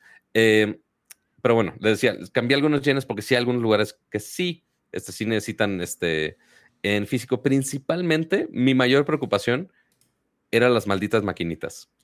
Obviamente ahí en Akihabara, que era la zona donde uh -huh. estaba quedando, eh, mucho era de, de estas eh, maquinitas de los UFOs, de si las de tragamonedas ahí de cápsulas. Eh, y pues si necesitas monedas. Obviamente hay, hay maquinitas que te cambian eh, mon, eh, billetes de mil yenes por monedas de 100, que son las que aceptan las maquinitas. Eh, de esos edificios que son de siete pisos de puras maquinitas de todo tipo, desde arcades hasta eh, que también en los arcades obviamente nada más necesitas monedas. Eh, porque si no, también tenían algunas tarjetas, pero tarjetas igual nada más de japoneses. Es como alguna membresía ahí rara. Entonces, esa no, eso no lo pude hacer, pero afortunadamente con monedas me pude eh, solucionar la vida a muchas cosas. Porque aparte que están arcades así de los retros, si quieres jugar Street Fighter o ya sabes, los clásicos de arcade, uh -huh. o hasta el Tetris si quieres, eh, había unos arcades que se veían bien mamones, bien mamones y sí me llamaron mucho Como los de baile con unos con sensores Ah, bueno, también estaba, estaba todo un piso de baile. Por todos lados, ¿no? No, te, te, sacan, te sacan la cabeza de lo bizarro y extremo que son los de baile, güey. Este, porque sí, o sea, hay Dance Dance Revolution normal, están unos de las manos que es nada más como irlas deslizando en una barra. Eh, hay otros que es un círculo que desde tienes que estar deslizando o pegando ahí. Uh -huh, uh -huh. Claramente sí, no me sé los nombres de los juegos, pero era una cosa súper bizarra. El, el, de los tambores también. es el único que ya todavía, obvio cada vez menos, para nada Ajá. como era, pero todavía existen ciertos lugares de arcades. Cosa que digo, aquí si no es un. Pero muchos. Sí, sí. Muchos lugares de o sea, aquí es, si te va, te va bien, es un este recorcholis, o cómo se llaman esos. Este, recorcholis. Y ya. Pues sí, por ahí. Eh, pero estaban esos de, de, de, música, pero estaba. Ay, ¿Cómo se llama este de los policías? Este, time, sí lo puse en historias. Time, time Cop, Time. No, este. No. Ahorita te digo cuál, sí tengo foto. Hay uno así que, que, es de la pistolita, así que tienes que estar moviendo la pistolita. Ah, este. El de la Guncon. Les... El de la Guncon. La pistola se llama Guncon. Gun Supongo que sí. No tengo la menor idea. Ahorita te digo Games. que cuál es el nombre del juego. Pero el punto Time es que crisis. también estaban esos. Time, Time Crisis. crisis. Time Crisis, Ajá. así es. Este, entonces también estaban esos con el, su, su doblaje gringo que es horrible. Este, pero justamente por eso es, es clásico de los arcades. Eh, pero me llamó mucho la atención uno muy flashy con juegos, con juegos, con gráficos más actuales. Yo decía, chingada, este juego arcade, ¿qué pedo? ¿Por qué jamás lo hemos escuchado? Uh -huh. Y mucho con, eh, el gameplay se veía mucho con Gundams. Eh, con mechas. Yo sé que no es Gundams, o sea, yo sé que no es de la sí, marca sí, sí, Gundam, robots, pero robots algún robot mecánico Ajá. bizarro. Güey. Y ya pongo mis monedas así, yo bien feliz ahí ya jugando. Tiene como una palanca tipo eh, como de nave del lado izquierdo y ya algunos botones del lado derecho. Y ya lo pongo y no pasaba nada. Yo de, pero qué pedo. Y ya llega un güey y dice, no, es que necesitas una tarjeta para jugar ese. Resulta ser, si es un juego de arcade, pero también es un juego online. Entonces, aparte de poner tus créditos, tenías que poner tu tarjeta. Con tu ID. Que es, que es básicamente tu usuario, tu ID del juego. Entonces, la gente llega, pone sus moneditas, pone su tarjeta y ya juega con su perfil, con su mono en la experiencia de arcade. Mm. Y ahí estaban 10 otros pelados ahí metidos al mismo tiempo. Eh, y estaba, se veía muy cabrón. Lastimosamente no lo pude jugar por obvias razones. Eh, pero se veía muy, muy, muy interesante.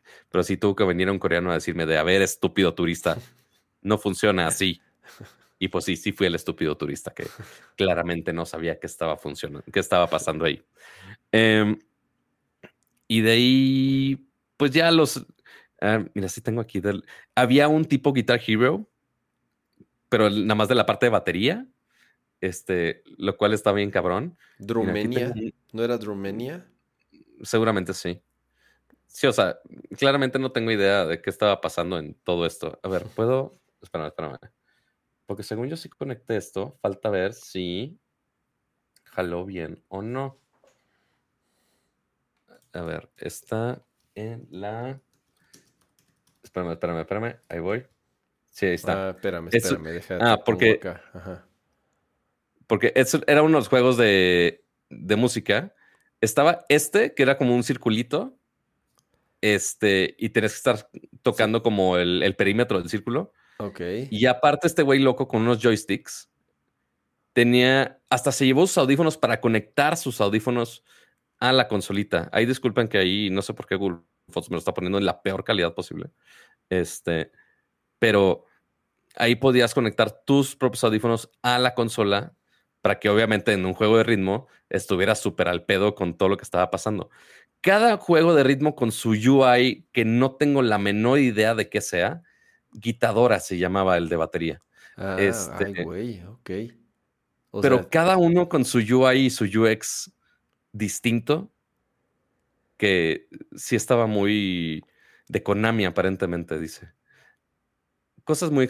House of the Dead fue el que jugué, no, no era Time Crisis. Mm. House of the Dead, con sus pistolitas ahí de movimiento. Este. las monitas de las, de las garras para agarrar mis, mis, mis Kirby's Fayucas. Ah, qué chingón. Ajá, pero que obviamente no me llevé ninguno de esos. Pero sí, básicamente todo este de, de game son siete pisos que empiezas ahí con las, con las de garritas. Y ya después en la parte de arriba ya estaban los, los pisos del arcade. Y básicamente todo un piso, si no me equivoco, era el quinto piso, era nada más de los juegos de MMO online.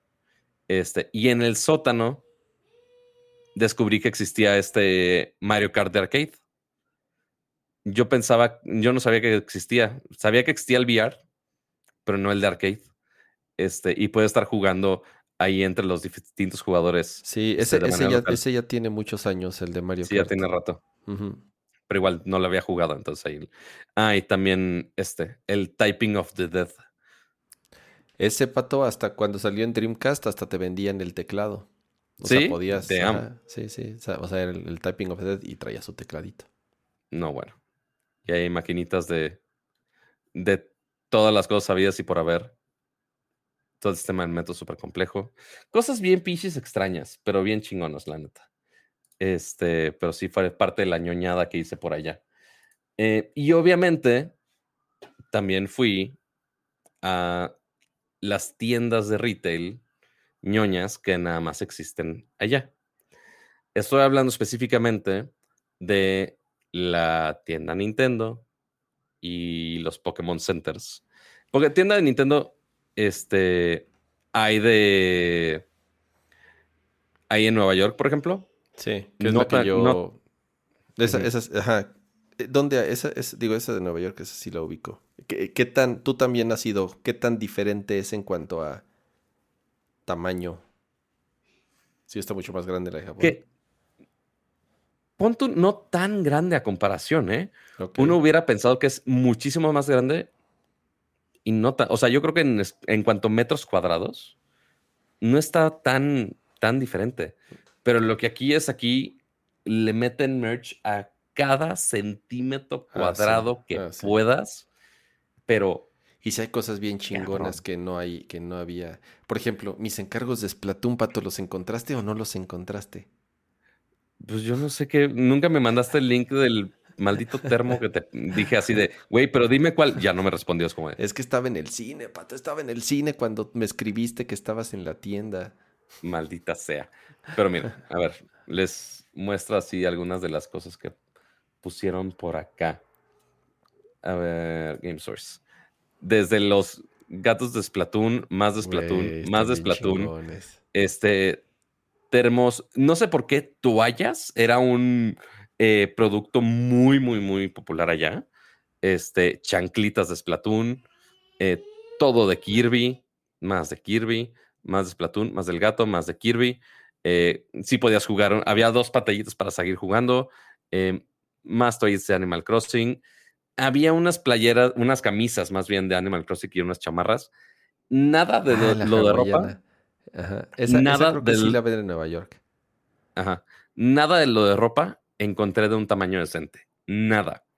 Nada, absolutamente nada. Estaba saqueadísimo. Las nuevas hoodies de, de Pikmin también estaban súper vacías. Cosas de Zelda muy como empresariales. eh, que sus librestitas, que si su plumita, este, y los mil y un llaveros eh, de la Trifuerza, de la lechita. El de la lechita está chingón. Ajá, de la Mayoras Mask y obviamente su escultura de Link. Este, que también hay una escultura Link en, en Nintendo Nueva York, si no me equivoco. Hay los hoodies de Pikmin que nada más habían salido ahí. Este, las macetitas. em, no veo Pokémon Center. Ahí voy con el Pokémon Center. Y gracias, Oscar Sánchez, por ese em, super chat de 20 pesitos. Eh, sí, nada más había una M Gracias, que quería el Oscar. mapache. Ahorita pero- pone las fotos, que estaba en mute. Ajá. Este que sí lo limar, mucho de Pikmin. Cosas bien bizarras como eh, esta bolsa de Mario de mezclilla. Es como de, ¿por qué? ¿Por qué existes? Ese sí se ve medio pirata. Ajá. Todos los personajes de Mario habidos y por haber. En, en Nueva York la, la selección de personajes es muy limitada, pero acá había de todos, absolutamente todos. Hasta uno de Metal Mario que estaba bien chingón, la verdad. Este, pero no me lo llevé. Este, nada más había uno. Eh, chingón. y lo que está curioso, ah, la pantallota gigante, obviamente el display de todos los juegos. Y había esta maquinita, esta tragamonedas, que aquí es donde fue útil el tener mis yenes en físico. Este, están como estos sec- eh, secciones del control, este, que te podías llevar en una capsulita uno de, uno de cada Mm, uno de esos. ¿Cuál te salió? Y a mí me tocó el D-pad del, del SNES, que eran Ah, los botones y creo, creo que es el más emblemático de, del Super Nintendo. Pero pues ahí podías estar gastando tus moneditas hasta que se acabe todo. Em, el Tingle, eh, cosas de Yoshi, cosas de Mario, la escultura de Mario. Ahí mi carota intentando grabar en, en la fila para comprar. O sea, no, no quiero ni checar mi cuenta de banco de cuánto fue todo lo que compré de la, de la tienda de Nintendo, porque realmente fue demasiado, demasiado. Sí. Este, de hecho, eh, algo que también tenía exclusivo allá, seguramente en la cuenta de Instagram de Nintendo habías visto esta imagen, cama. Ay, qué chingón, qué chingón artwork, güey. ¿Qué es eso? Ajá. Eso sí está en el Instagram de Nintendo, si no me equivoco, pero es nada más un Nintendo Magazine. ¿Qué significa el Nintendo Magazine? No tengo la menor idea. No sé sea como la, la super guía, el Nintendo Power o que sea, pero aquí tiene aquí cosas de diferentes Qué jueguitos chingona interesantes. revista. Está bien chida. Ajá. Esa te la traje a ti. Este, güey, qué chido, gracias. Ajá. y en la parte de atrás viene su calendario de Zelda, igual con un artwork este, igual único, con aquí de los siguientes mesecitos. Ah, bueno, nada más uno, el Ajá. siguiente. Está, está cagado. De aquí eh, también salió, digo, fueron muchas cosas las que traje, ¿verdad? Pero de las cosas también, eh, Bueno, luego voy a tu casa a saltarla. exactamente. Ay, güey, qué la, la papelería de Pikmin. Ajá. Este, y una de las tantas cosas que Kama no me pidió este, pero sé que lo hubiera apreciado. Es esto de aquí. Es la bolita de Metro, es Samus. Sí, Samus. sí, sí es, sí esculcó bien la Samus, lista de. Samus Bolita. Es, es Samus Bolita. Entonces. ¿qué sale de Samus Bolita? ¿Un poncho o una bolsa? Espero, espero si se pueda guardar otra vez porque no tengo la menor idea. Pero si ya la abres. Ah, es una tote de Metroid. Entonces ya, está aquí su, chingona. bolsita. Ah, es que está al revés. O sea, la bolita queda por dentro y ya que giras todo esto al revés. Ahí en el ruido del unboxing en vivo. Y ya te queda este diseño bien mamalón. Ah, sí está bien chingón ese Samus. Está bien chido. Digo, sí se ve muy arrugado, pero sí, aquí está, aquí está Samus. Aquí, aquí si lo planchas, aquí está la Samus. Está bien chingón. Muy chingón. Harta cosa. Ahora vamos con el Pokémon Center. ya, rapidísimo el Pokémon Center. O sea, es igual una cantidad de peluches de todos los Pokémon sabidos y Pokéver. Eh, wow, dije Pokéver. Alguien máteme, por favor. Eh, sorpresivamente no tantos de cada generación como uno hubiera pensado. Porque, por ejemplo, Psyducks de peluche no encontré. Totodiles no encontré. Eh, o sea, la selección es muy limitada entre cada generación, pero de todo, desde los peluches, la papelería, este, stickers por doquier, los peluches de diferentes tamaños, obviamente los starters principales, eh, algunos tamaño real, eh, algunos de llaverito, las versiones mimidas de los Pokémon para Pokémon Sleep, este, comidas del Fido, este, del Pokémon Bagel, el Mewtwo gigante que estaba en la entrada. Este, ahí con la explicación de cada Pokémon y sus tamaños, este, para comparativa. La fila estaba a un nivel estratosféricamente grande. Aquí estaba, es el, tamaño real. Que ajá, de 5.500 yenes. O sea, son como 620 pesos más o menos. Ok sí estaba cariñoso. El Chikorita Mimido, los Mewtwo miniatura. Ahí están todos los de la primera generación. Charizard, Nidoran, eh, Pichu. Bueno, Pichu no es primera generación. Pichu no es primera. Eh, Mew. Ah, no, está primera y segunda generación. Tienen toda razón. Eh, Stilix. y ya los demás que ya no me sé los nombres. Pero de primera generación, o sea, 1, 2, 3, 4, 5, 8 Pokémon de todos los 151 primeros. Pues está cabrón pero toda la fila, pon la galería de productos estaba bien. Eh, leguitos de la marca esta que tienen con la que están haciendo la asociación. Pero toda la fila daba la vuelta a la tienda. Yo creo que hice más tiempo en la fila, en, en la fila que en la tienda. Este, pero sí, ahí estaban los starters de tamaño real, algunos grafitis ahí customs. Podías hacer tu propia playera, este, y no estaba tan, tan caro, pero pues no, no tenía el tiempo para mandar a hacer mi playera, la verdad. Ahí tenían su Design Love. Este, o si te sentías muy mamilas, eh, podías comprar una Pokébola con diamantes eh, o algunos anillos eh, con diamantes con diseños de Pokémon. Sí, está Entonces estaba el anillo de Pikachu. El anillo de Pikachu. Este. y este me llamó mucho la atención. Este.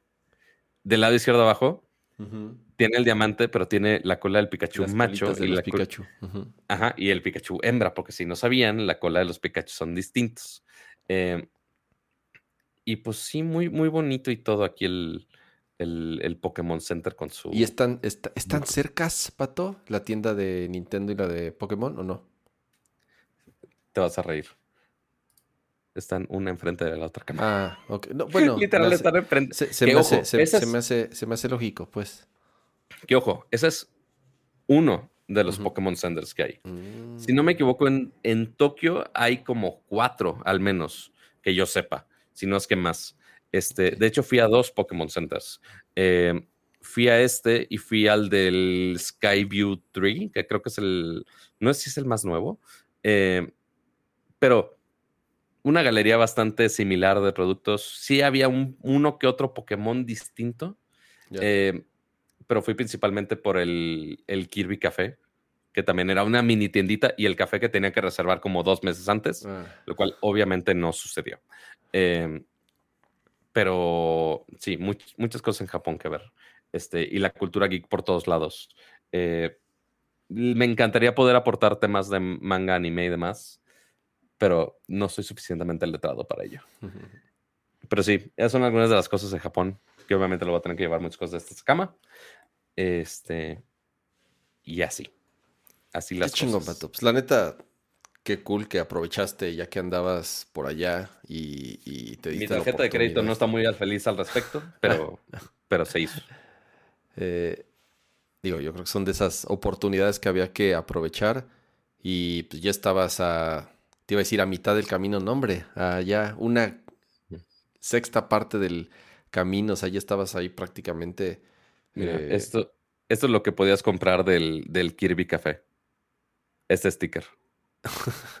este es un sticker oficial de Nintendo. No es pedo. ¿Por qué alguien haría esto? ¿Por qué alguien de Nintendo aprobaría semejante es cosa? Para niños, pato, no, no, no, piensan en lo mismo que tú. Su, cerámica, su hamburguesita, este, la olla, sorpresivamente no estaba cara la olla para hacer sus El sartén está padre para hacer Un limpiador en forma de estrella de Kirby. Muchas ñoñadas, muchas ñoñadas. Ahí estaba, ah, mira, ahí estaba el Psyduck, pero. Pero el pedo es, ¿por qué harían un Psyduck? O sea, uno, se ve horrible. Y dos, ¿por qué marioneta? No mames, está más, está más chingón, Pato. Lo dime que lo compraste. No, no lo compré. Dije, no, el hecho de que sea un pato que le estás metiendo la mano por ciertos lugares no, no es la mejor apariencia. Y todo en este pinche megatorre de 450 metros. Pero bueno, ya, suficiente de ver mis fotos de Japón. Me puedo pasar horas enseñando mis fotos de Japón. Pero me controlaré. El Pokémon Café también era reservación de como dos meses antes. Eh, el Kirby Café yo dije, ay, es menos popular, seguramente va a haber lugar. No, no. Y fui ahí de, ay, pues a ver si cancelan uno, nada más soy una persona.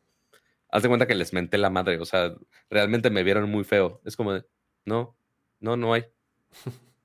Así que es aquí, no hay.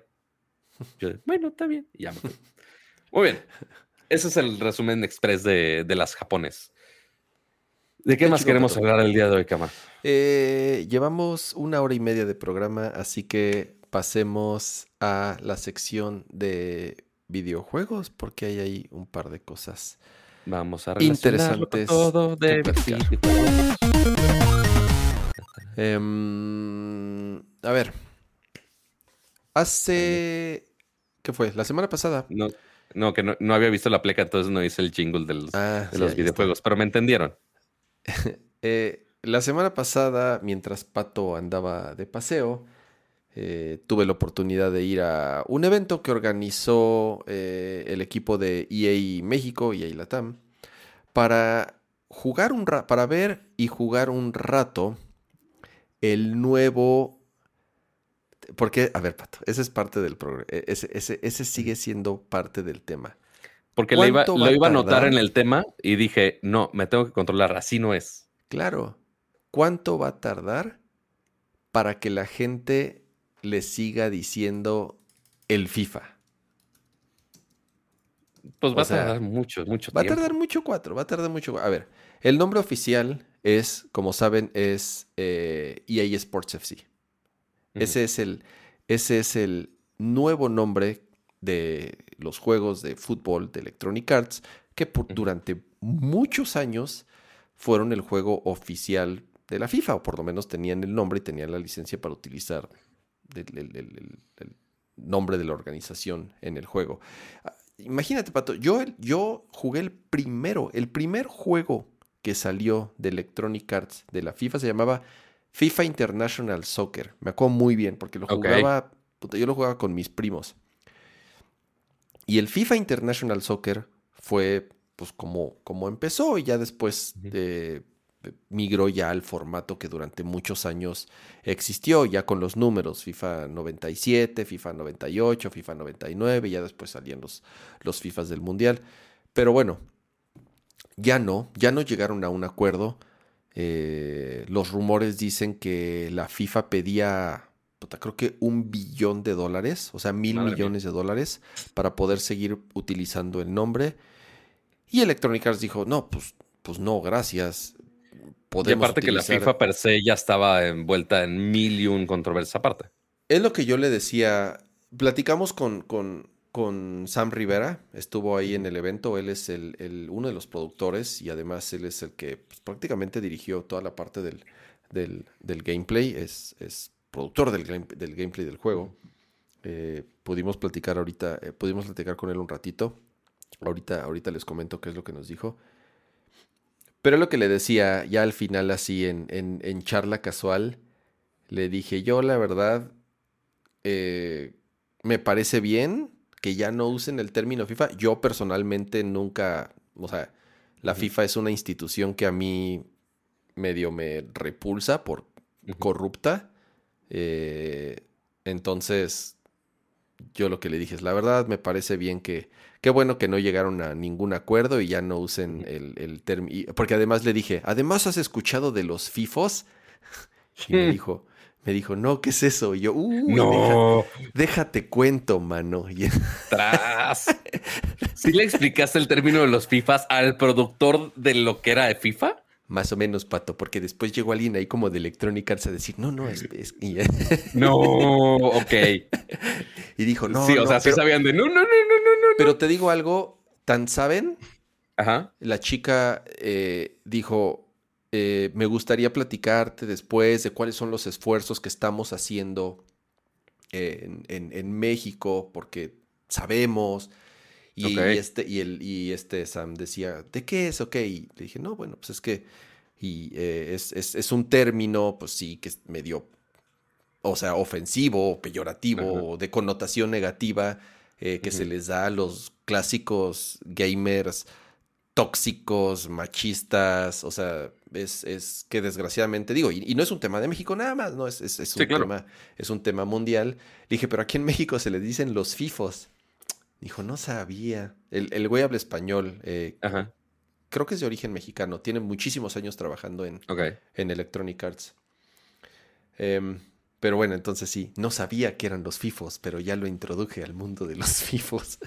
Eh, Madre mía. Pero, pero, bueno, digo, bueno que ya se está deslindando del término de los FIFOs. Sí. Y, dos, y dos, que el, equipo de, EA e esté consciente del término y que están haciendo justo esfuerzo al respecto.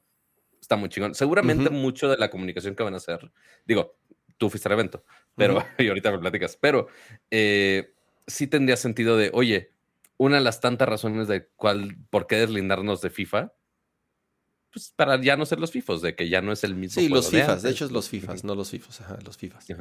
Em, a ver, e, en general, hablar de un nuevo eh, juego de fútbol de Electronic Arts, ya vamos a decirle el nombre oficial, que es este EA Sports FC. A lo mejor los que lo juegan año con año, con año, con año, pues es un poquito difícil, sobre todo los que no lo jugamos tanto. A ver, yo, a ver, yo juego, yo, yo juego FIFA, pero no me considero. Por ejemplo, yo no le entro a Ultimate y a todas esas cosas que es lo que ha salido en los últimos años, en donde ya los jugadores muy clavados de FIFA, pues es en donde eh, eh, eh, se fijan.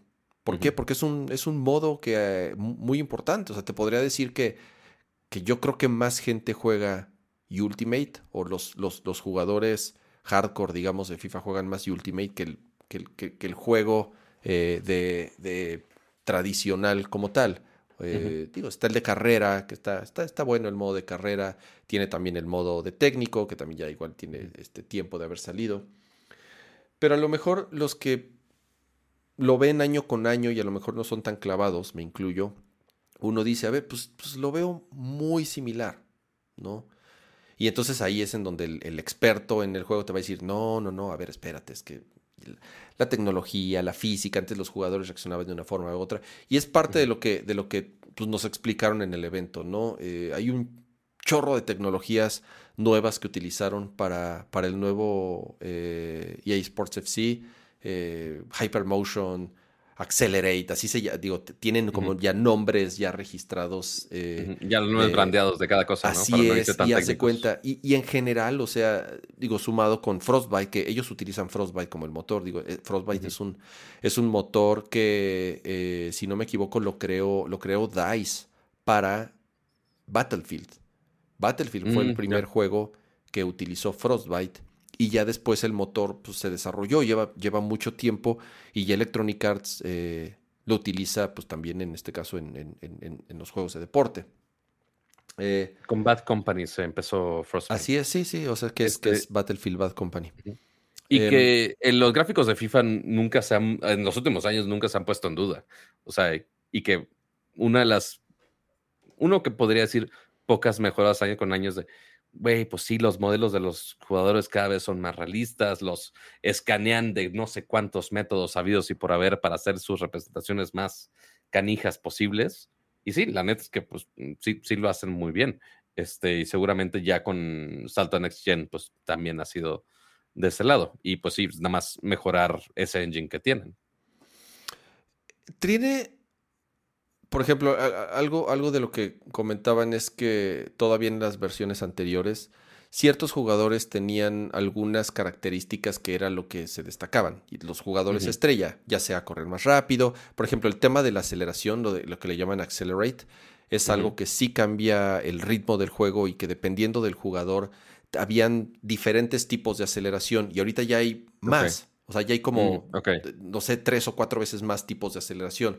O por ejemplo, eh, hay, hay, hay eh, algo que se llaman los playstyles y los playstyles son como ciertas habilidades especiales independientes a la aceleración, independientes a la captura o a los mismos movimientos del jugador.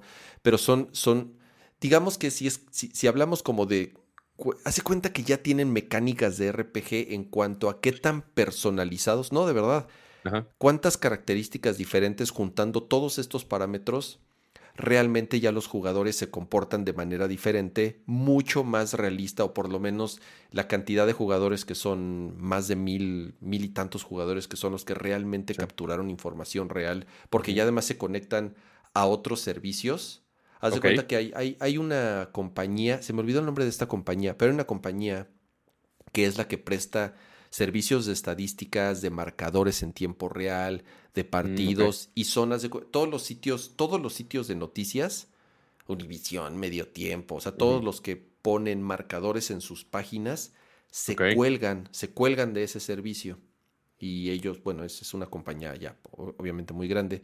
Entonces también están sacando data real y estadísticas en tiempo real de esa plataforma. Esto de los playstyles, haz de cuenta que es eh, como el, entre comillas, superpoder que tiene solamente ciertos jugadores. Obviamente los más famosos y los más emblemáticos, ¿no? O sea, Mbappe, pues eh, tú sabes que te va a dar a resolver con un tiro muy potente y muy complicado en el área y va a ser completamente diferente al de otro jugador. No nada más son para ataque, también son para defensa. Y entonces ahí es en donde sí se puede notar más diferencia en los diferentes equipos que seleccionas. No es como antes que, que era, que, ¿cuál era la diferencia? Corre más rápido. Era como la fácil, ¿no? Así de, ¿cómo sabes que es mejor ese jugador? Porque corre más rápido. Y ya no, ya ahorita ya hay muchísimas características que hacen que estos llamados playstyles sí sean muy diferentes entre sí y muy característicos de diferentes jugadores. Y eso es algo... Ya vi que, Y ya ¿eh? vi que hay de diferentes tipos. O sea, hay de... Hay un, chorro, hay un chorro. Hay principalmente... Son 34 playstyles, según esta lista, eh, que están divididos en seis categorías, porque no voy a decir los 34 y porque explicar términos de fútbol tampoco es lo mejor que se me da. Eh, uno para anotar, otro para pases, otro para control de balón, otro para defender, otro físico, eh, supongo que más resistencia o algo así, eh, y algunos playstyles también para, los porteros. Eh, pero sí, cada una de las categorías tiene cinco, este, más bien son seis. Este, 6 por 6, 36. Bien, Pato. Este, ah, bueno, son 34, entonces alguno tiene cinco aprendiendo matemáticas con Pato. Este, eso le pasa por andar viajando con pocos horas de sueño. Eh, el punto es que son un montón de opciones que sí, eh, es otra manera más de poder cambiar el juego, se sienta como un juego nuevo. Algo súper cool es, ¿te acuerdas que antes siempre pasaban esos videos de cómo capturaban el movimiento de los jugadores con las pelotitas, las famosas pelotitas de ping pong? Y en un set, pues llevaban ciertos jugadores para poder capturar los movimientos. Ya ahorita, ya integraron, o sea, ya integraron mucha tecnología en temas de machine learning Y ya lo que hacen es, en vez de capturar los movimientos de los jugadores en persona con las pelotitas, ya lo pueden hacer con video. O sea, ya oh. pueden tomar transmisiones de los partidos, analizar el video, analizar a los jugadores, capturar los movimientos de los jugadores y convertirlos en, en, en, la física de los jugadores en el juego, en vez de capturarlos a ellos uno por uno. Entonces ya pueden agarrar así partidos de todo el mundo, procesarlos y de ahí sacar la data de los jugadores y detalles así de cómo mueve la mano cuando está corriendo, cómo echa los brazos para atrás, cómo, cómo eh, este, pega con los codos o cómo... Eh, eh, cómo se al correr. Exactamente, o cómo se barre. O sea, ya toda esa información en vez de estarla capturando jugador por jugador, así con las pelotitas de ping pong, ya lo pueden procesar en el video. Y además pueden, o sea, lo cool es que también, obviamente, todas las estadísticas de los partidos y más todas las estadísticas de la plataforma que te comento, más todo el tema de Machine Learning. O sea, al final del día se trata de hacer un juego mucho más, entre comillas, realista, porque también ahí está el reto. ¿Cómo haces un juego realista, pero que también sea divertido? Porque al final son partidos muy cortos. Porque aparte también la realidad usualmente no es tan divertida, amigos. Exactamente. Entonces, si es, o sea, si es un tema ahí de, ah, que, o sea, ¿qué te gustaría del FIFA? Pues que sea súper realista. Si fuera súper realista, también sería un, poco aburrido. Eh. Pero también si nos vamos a los extremos de, ¿se acuerdan en su momento cuando teníamos FIFA Street? Este, que ah, era de cuando un, así de, ah, fútbol, pero vamos a convertirlo en un juego de arcade 100%. Pues sí, no, es otro pedo, totalmente. Pero sí, o sea, eventualmente es cómo le hacemos. Antes estaba el término de gamification, ahora ya no se usa tanto. Este, pero sí, cómo hacer que sea un modelo más divertido, pero manteniendo esos modelos. Las características que realmente queremos de algo realista, pero que nosotros no sabemos identificar del todo. Nada más decimos realista. Pero ¿qué de lo realista? No sé, que nada más sea realista. ¿Qué queremos? Que los jugadores se lesionen de verdad, este, que te cancelen por andar gritando este, eh, insultos mientras te metieron un gol. No sé. O sea, hay muchas cosas del, realismo que tienes que seleccionar para que sean divertidos. Pues. Yo, yo que tuve mi época de ser FIFAs muchos años, o sea, yo sí jugué FIFAs muchos, muchos años, de comprar todos año con año.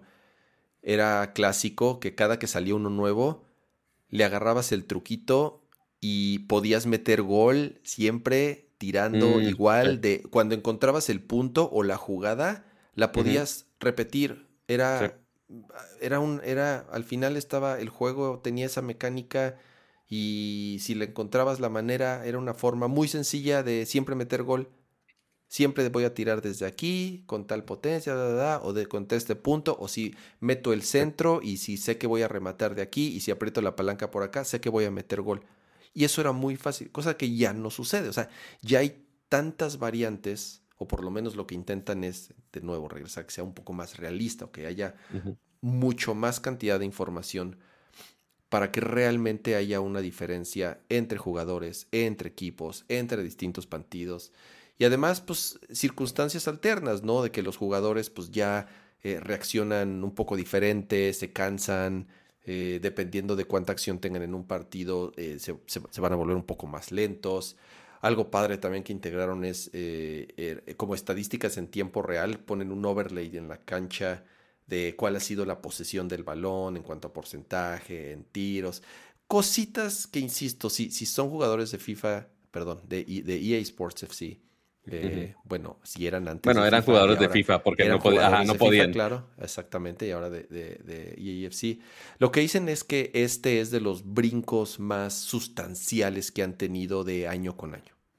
Em, y ya para terminar, igual, eh, eh, de las cosas que también le pregunté a. Pero a ver, Ramsat, antes de que vayas con esa pregunta seria. Pero a ver, Ramsat, si queremos el nivel de realismo que realmente esperamos al momento que lo comparamos con ir al estadio o también que vemos muchos los partidos de fútbol.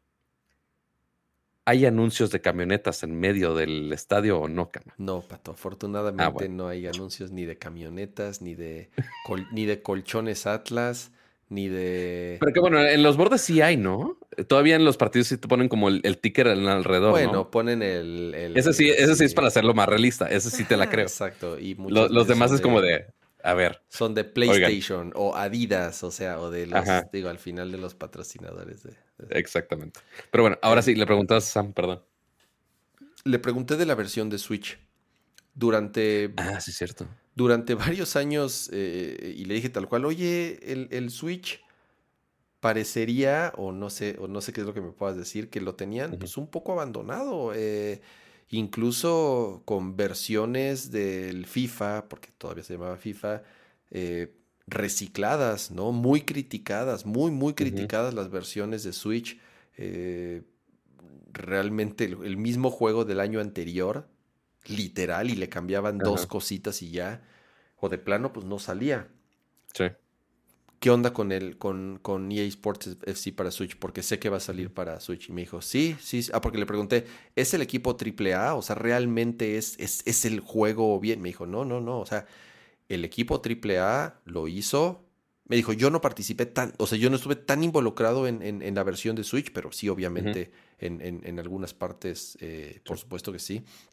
Me dijo, pero sí, es el equipo AAA es un, es un juego de, completo, o sea, nuevo y tal cual, o sea, obviamente con las limitantes del Switch, por obvias razones, pero es un, es un juego que, que realmente se hizo con la intención de tener en el Switch una experiencia eh, completa. ¿No? O sea, una experiencia completa, no, no al nivel, obviamente, de un PlayStation 5 o de, o de un Xbox Series X, pero nada que ver con los reciclados que entregaron en los años anteriores. Y que en teoría el mayor sacrificio que debería tener, si es en lo gráfico, este, y debería ser que principalmente la lógica y gameplay debería ser cercano a lo que tengamos en, las otras versiones. Sí, hay un Falta ver qué más se recorta. Sí, por ejemplo, lo que, lo, que él dice es que a lo mejor mucho del tema de, de machine learning y de inteligencia artificial, ¿no? En, en, temas de física o de propiedades del balón, a lo mejor no van a ser tan exactas o tan variadas o tan precisas, mm, pero que no por eso va a ser una mala experiencia, ¿no? O sea, que, que digamos que sí le, que sí le echaron ganitas para para, para este EAFC. Y, y, como dicen ellos, es no un borrón y cuenta nueva, pero sí es como un fresh start. Es un nuevo nombre. Está todo el tema este de que EA Sports y EA como divisiones. Acuérdate que se, ya, EA Sports es una división un poco, mucho más independiente. Em, ya sin el nombre de la FIFA. Entonces, se ve que, le echaron ganas. Yo lo estuve jugando un rato, me gustó. O sea, sin ser jugador hardcore de, de, FIFA o en este caso de, de, EA Sports FC. Se siente muy bien, se siente muy fluido. Eh, sencillo de jugar, pero eh, ahí viene el cliché, pero difícil de dominar, ya sabes, ¿no? Eh, era un alfa todavía el que nosotros probamos, pero eh, bien, yo espero, yo espero ya que, ya que salga, jugarlo, eh, jugarlo con mi hijo, porque es lo que más juega ahorita Daniel. O sea, juega F1 y FIFA. Eh, entonces, incluso en una de esas hasta él sabe ya jugar mucho mejor. o no, seguro sabe jugar mejor que yo. entonces va a estar bueno ahí para que él vea las, las, diferencias, sobre todo de Ultimate, por ejemplo, ¿no? Que es el modo de las tarjetitas.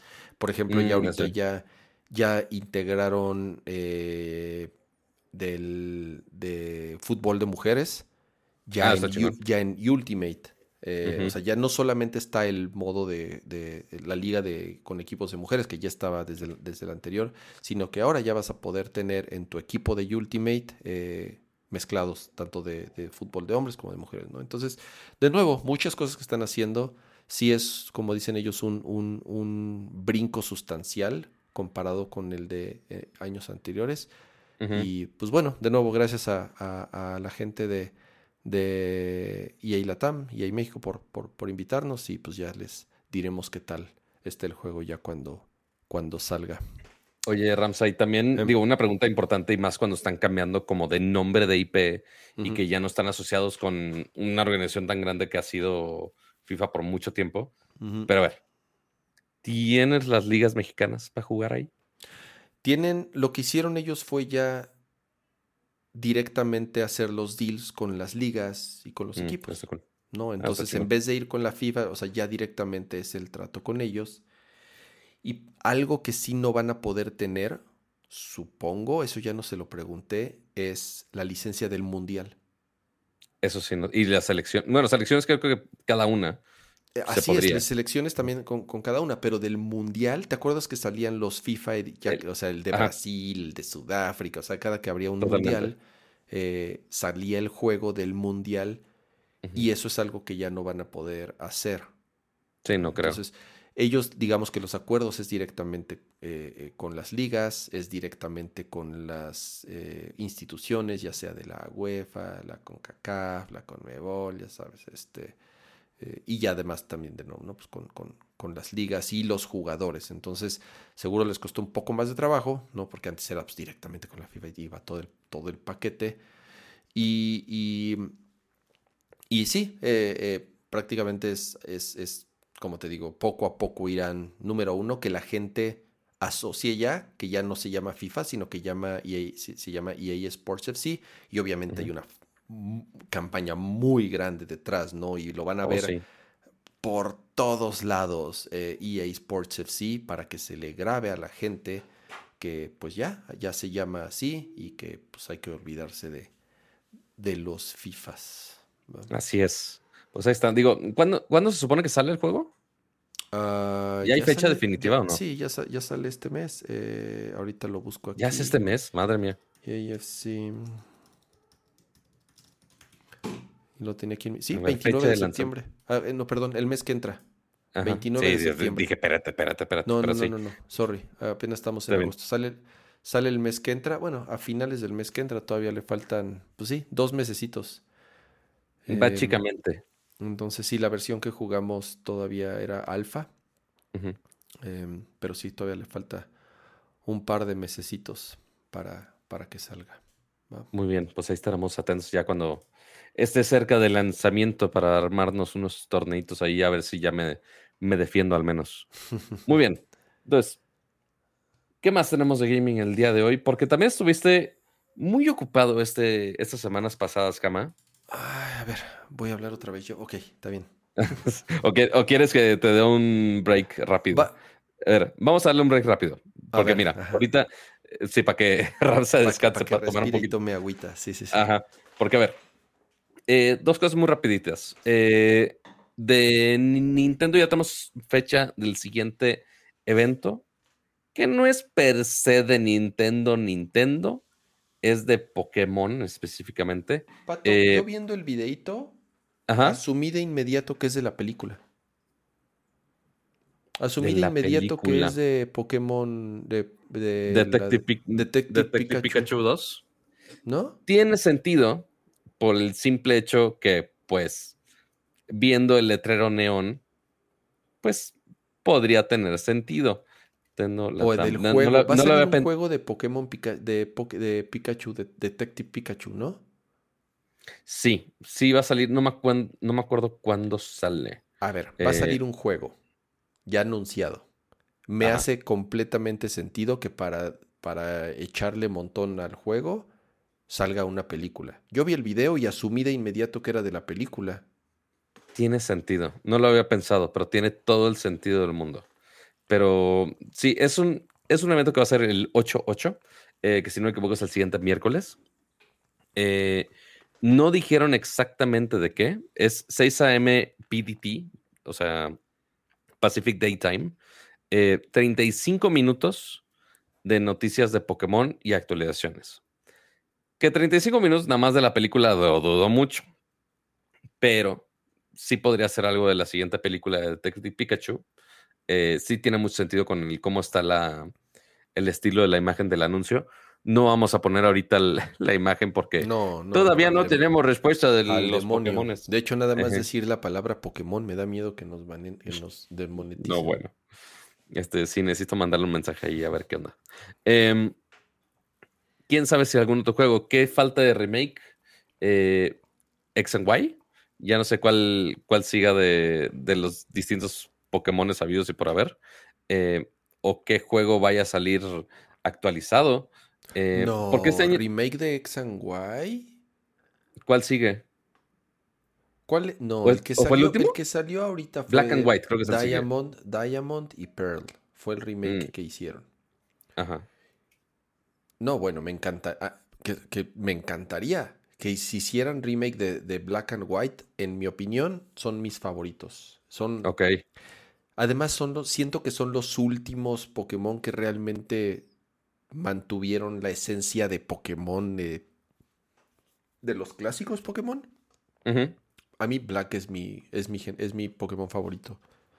Em, Sí, porque el, si no me equivoco, de los últimos main juegos de Pokémon, con Sword and Shield, Black and White dicen que es el que sigue. Em, si es que hablamos de remakes.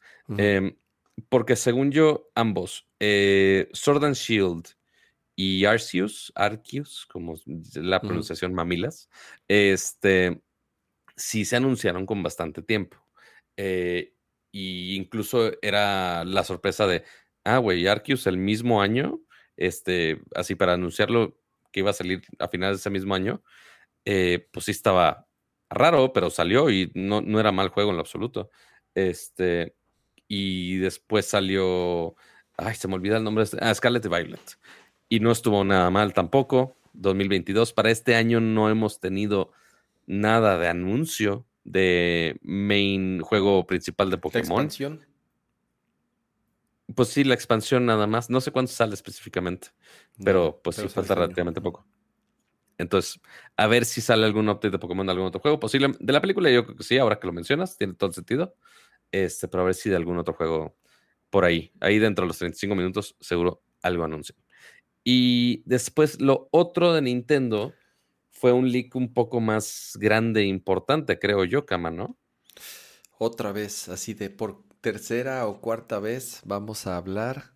Híjole, quinta, creo, que van no bastantes más. van-. Yo creo que estamos en decenas. Llevamos, lleva, cada año y cada año y cada seis meses regresan los rumores de el sucesor del Switch.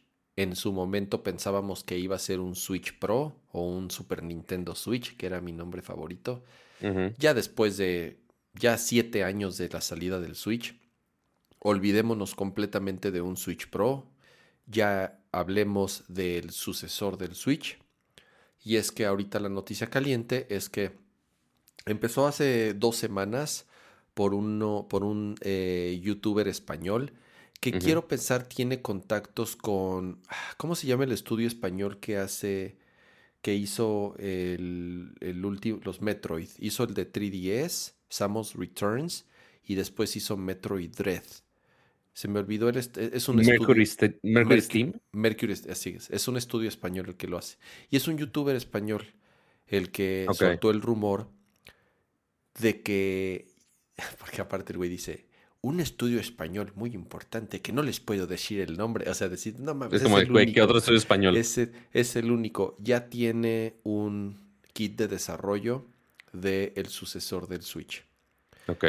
Y a los días, a la siguiente semana, ya IGN y otro, un par también de, de sitios corroboraron que también por sus fuentes dicen que ya no es nada más el, el estudio español, sino que ya hay otros estudios, obviamente ya, si esto se coló es porque ya son eh, second party, como les llaman, que tienen kits de desarrollo del sucesor del Switch.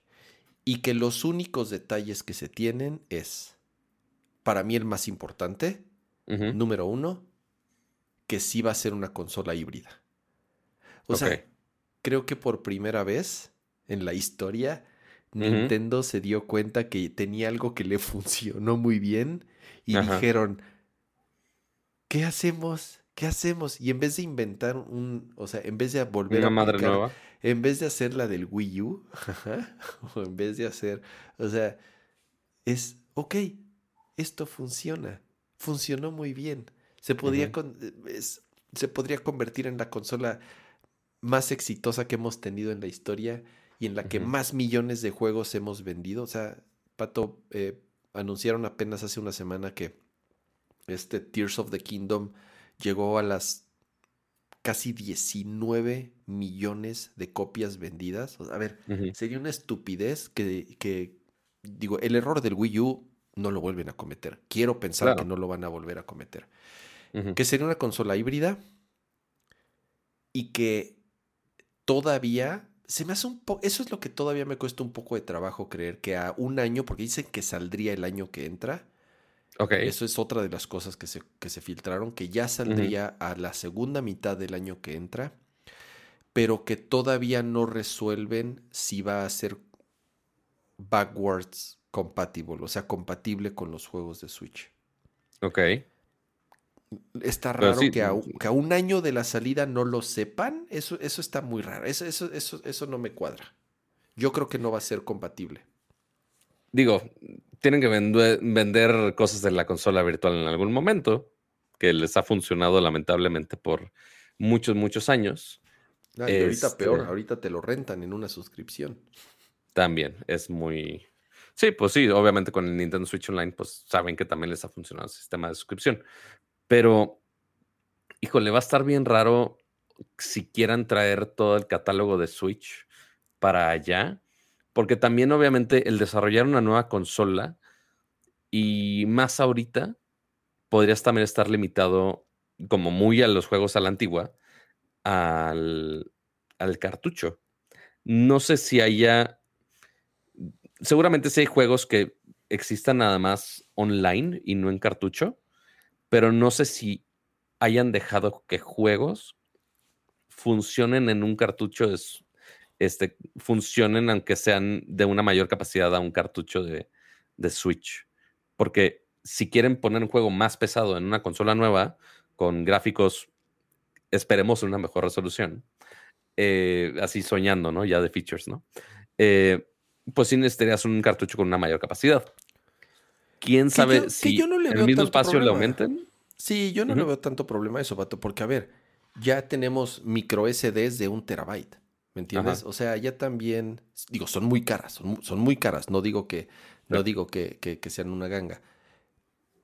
Pero yo creo que en el mismo form factor, o sea, en la misma forma de cartucho, yo creo que existe la tecnología. No sé cuál sea la mayor capacidad ahorita que tengan los, los juegos, los cartuchitos de Switch. Yo sé que, por ejemplo, para Breath of the Wild utilizaron uno de mayor capacidad que antes no había. O sea, que tuvieron que de una u otra forma aumentar la capacidad para que cupiese Breath of the Wild, que es el juego más pesado de, del Switch. Pero Ahí está de 64 segundos. 64. Eh, ok, no está tan no lo veo tan mal. No está, no está nada mal. Si ya hoy en día hay micro SDs de un tera, yo creo que algo pueden poner ahí si quisieran. Aparte de su recubrimiento con sabor amargo para que los niños no se lo coman. Lo que no me gustaría es que por querer hacer retro... A ver, yo era de los que querían que le, que le hicieran retrocompatible. A mí me hacía sentido. ¿Por qué? Porque tengo muchos juegos de Switch que me gustaría jugarlos en 1080p mínimo a 60 cuadros por segundo mínimo. Ajá. O sea, bueno, con, con, es el sueño, ¿no? El, el, tomar esos juegos que el Switch con trabajos los podía reproducir y que una consola los reproducía. Pero lo que no me gustaría es que por hacerla retrocompatible la limitaran y que sea y que no aproveche hardware más nuevo, porque no está fácil hacer consolas retrocompatibles, o sea, lo hemos visto muchas veces, son tienen que emular, no dejan de ser emuladores. Totalmente. Para poder reproducir los, los, juegos anteriores. Fuera del PlayStation 3, ¿te sabes esa historia, no, Pato? El PlayStation 3 cuando salió, como lo querían hacer retrocompatible con PlayStation 2 y con PlayStation 1, estaba como no podían emularlo, estaba tan por lo menos en ese momento no podían. Bueno, lo que hicieron en el PlayStation 3 traía el chip, el chip, el procesador del PlayStation 2 y el del PlayStation 1 mm. Para poder reproducir los juegos de forma nativa. Ya y que ahora justamente y que justamente ahorita ya el Play 3 si van por ejemplo a la suscripción de PlayStation sí puedes, por ejemplo, emular juegos de Play 1 y Play 2, pero los de Play 3, al menos aquí en México, no los puedes jugar. ¿Por qué?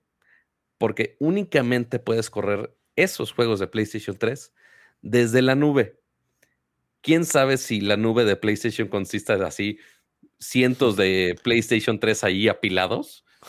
Porque son los únicos que los puedes correr de manera bien. Sí, sí, Este, sí. o sea, sí. Claro, hay emuladores, pero yo creo que son los emuladores más complicados de correr, porque justamente el setup es tan único con el PlayStation 3 que necesitan ese hardware especial. Este, o si no, no corren con el performance correcto. Es muy Este, difícil, sí. Y esos Play se volvieron muy. Yo tengo el mío, el, el- mi Play 3 de el famoso FAT de 60 Ajá. gigas, creo que es. sí, Con el hardware todavía de Play 2 y de Play 1. madre mía. Eh, sí, yo, yo sí, yo sí conservo el mío.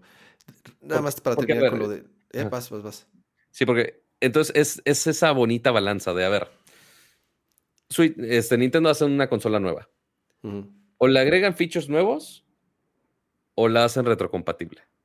Que hagan la bonita balanza de las dos es complejo. No, y O menos sea, Nintendo. debe, sabe, habrá que ver qué sacrificios habría de uno y otro. Este, estaría increíble que se pudieran los dos, pero pues ya de habrá que ver qué sacrificios podrían hacer. Como- A ver qué como- consola viejita nos va a sacar o el o como señor. lo que hacían. No, este no.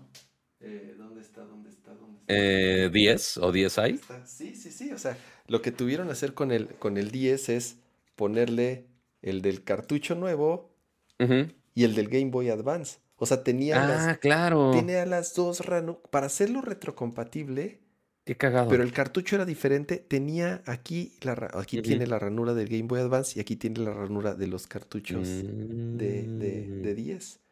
Interesante. Es algo que podrían hacer, pero de nuevo, yo creo que, a ver, Switch, El, el prole- el problema es si quieren cambiar como el engine oj- es exacto. Que o la, o la arquitectura o el engine o las dos. Y eso haría muy difícil de hacerla retrocompatible o que tuviesen que desarrollar un emulador. Pero entonces ya el hecho de que sea un emulador ya mm, o sea, ya no van a ya no va, ya no va a ser realmente el, el- el juego corriendo en nativa en un hardware más moderno y que lo haga correr a mayor velocidad o a mayor. No es Sí. que no se pueda, pero va a ser un poco, va a ser difícil. Y yo prefiero, yo prefiero que no se concentren en eso y Ajá. que sea al revés, que se concentren en hacer algo nuevo, más poderoso, con buenas capacidades online, que eso es algo que, puta, o sea, de verdad, digo, yo no sé si Nintendo alguna vez en su historia va a ser, eh, eh, se va a acercar a lo que está, hace Microsoft o Sony en tema de capacidad online eh, con sus consolas. Ojalá, ojalá, pero por lo menos, por lo menos ya el hecho de que sea una consola híbrida, igual que el. Switch, ya, eso ya me, me- me deja dormir eh, tranquilo. Muchísimas gracias a Sergio Flores por ese super chat. ¿Qué dice Y Pato? que ese creo que nada más tú lo puedes responder. que dice, a ver, yo nunca tuve ningún PlayStation y tengo rato pensando comprar un PlayStation 3 para jugar esos juegos que nunca jugué. No sé si sea buena idea. Eh, pues, eh, digo, un, un PlayStation 3 original con hardware original. eh, no creo que sea fácil de conseguir y además que funcione porque muchos se descompusieron y no te va a costar barato. Pero creo que los que el que salió después, el Slim, El Slim. ya era, creo que, creo que sí puedes ejecutarlos, nada más que eran emulados. Y según yo, la experiencia no es mala. Entonces, sí, sí, o sea, sí podrías, sí podrías conseguir un PlayStation, eh, eh, aunque sea Slim. Y según yo, sí, puta, podría estar diciendo una mentira. eh, PS3 Slim. Y que, y que, ojo, digo, sí, si lo intentas conseguir de segunda mano en algún marketplace, sí vas a batallar, porque justo es codiciado por eso, que nada más el PlayStation 3 lo puede correr tan bien como el PlayStation 3. Si por alguna mágica razón algún familiar, amigo, conocido o demás tiene ahí arrumbado un PlayStation 3, quítaselo de las manos y por supuesto que juégalo. Este, y posiblemente lo consigas a un precio más decente. Em, pero a ver qué vas a decir, Cama. Ya vi la diferencia. El, solamente el, de prim- el primero es el Tienen que es retrocompatible con. PlayStation 2 y PlayStation 1. El, el pedo es el PlayStation 2.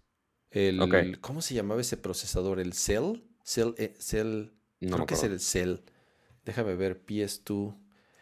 es tu- Que bueno, conseguir un Play 2 es chip. más fácil. Sí. Eh, creo que se llamaba I- Cell. Irónicamente es más fácil. No me acuerdo. Creo que se llamaba O sea, Cell. si, con- si consigues el Play 3 que tienen los procesadores de los otros dos, cool. Así es. Si consigues un Play, o sea, ya que consigas cualquier versión de Play 3 ya es bueno.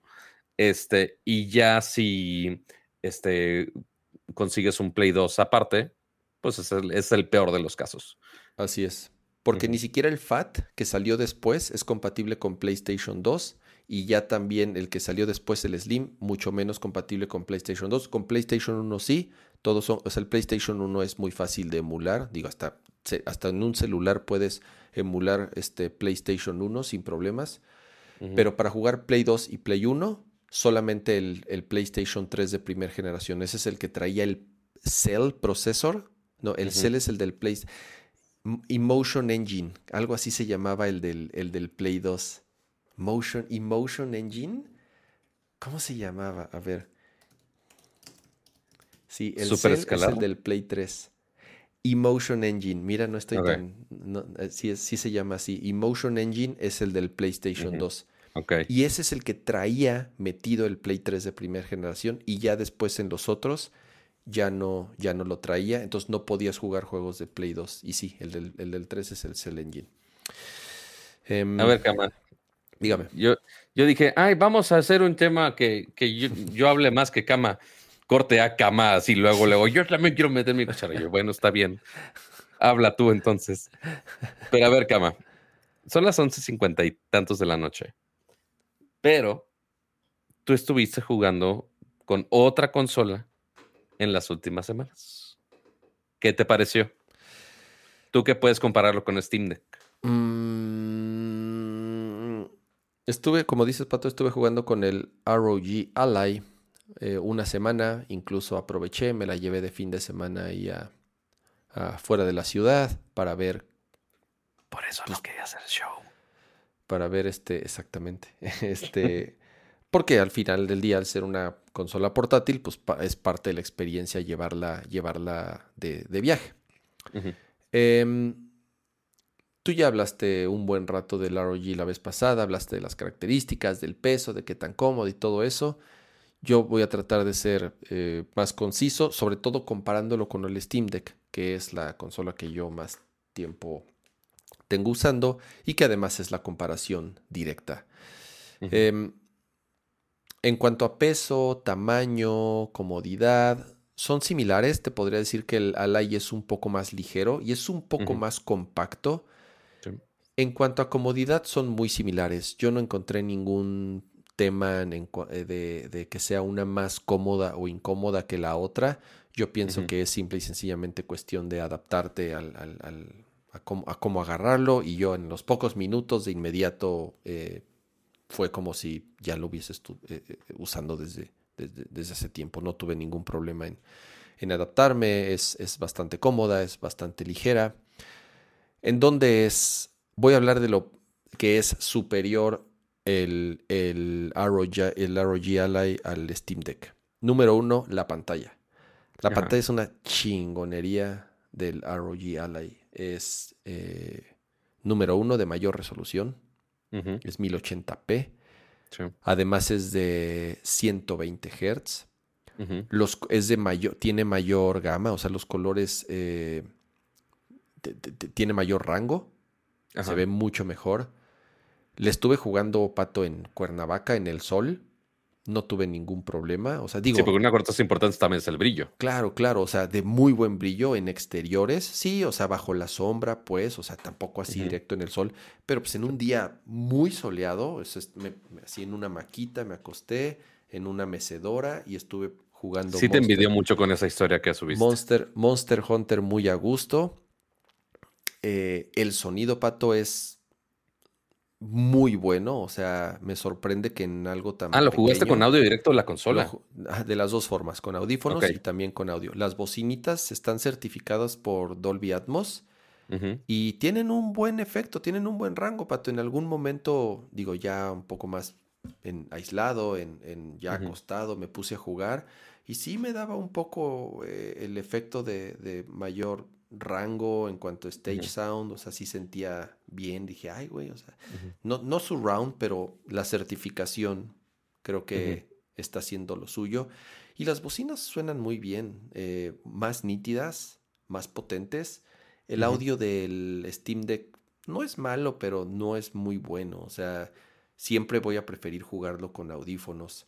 La pantalla, ahí es también donde se queda corto, ¿no? O sea, sí, la pantalla del Steam Deck es, creo que es el punto más débil del Steam Deck, definitivamente. La, la pantalla no es buena, o sea, es una pantalla de mediana calidad. Em, de, menor resolución, obviamente de menor rango de color, menor brillo. Eh, lo mejor de brillo igual, creo que de brillo igual, pero tal vez como no le subo tanto el brillo a la del Steam Deck.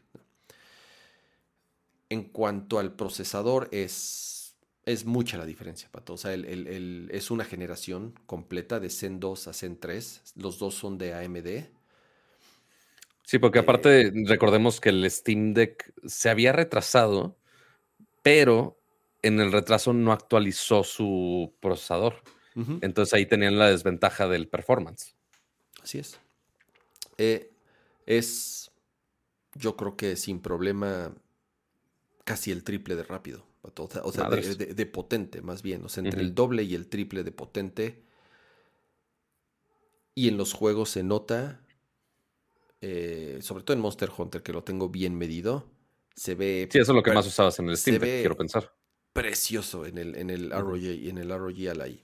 O sea, la definición de la pantalla, eh, al, ser tan pequeña 1080p, la densidad es muy buena. Corría sin problemas, estaba corriendo a 100 cuadros, o sea, con ahí con algunos settings. Güey, increíble.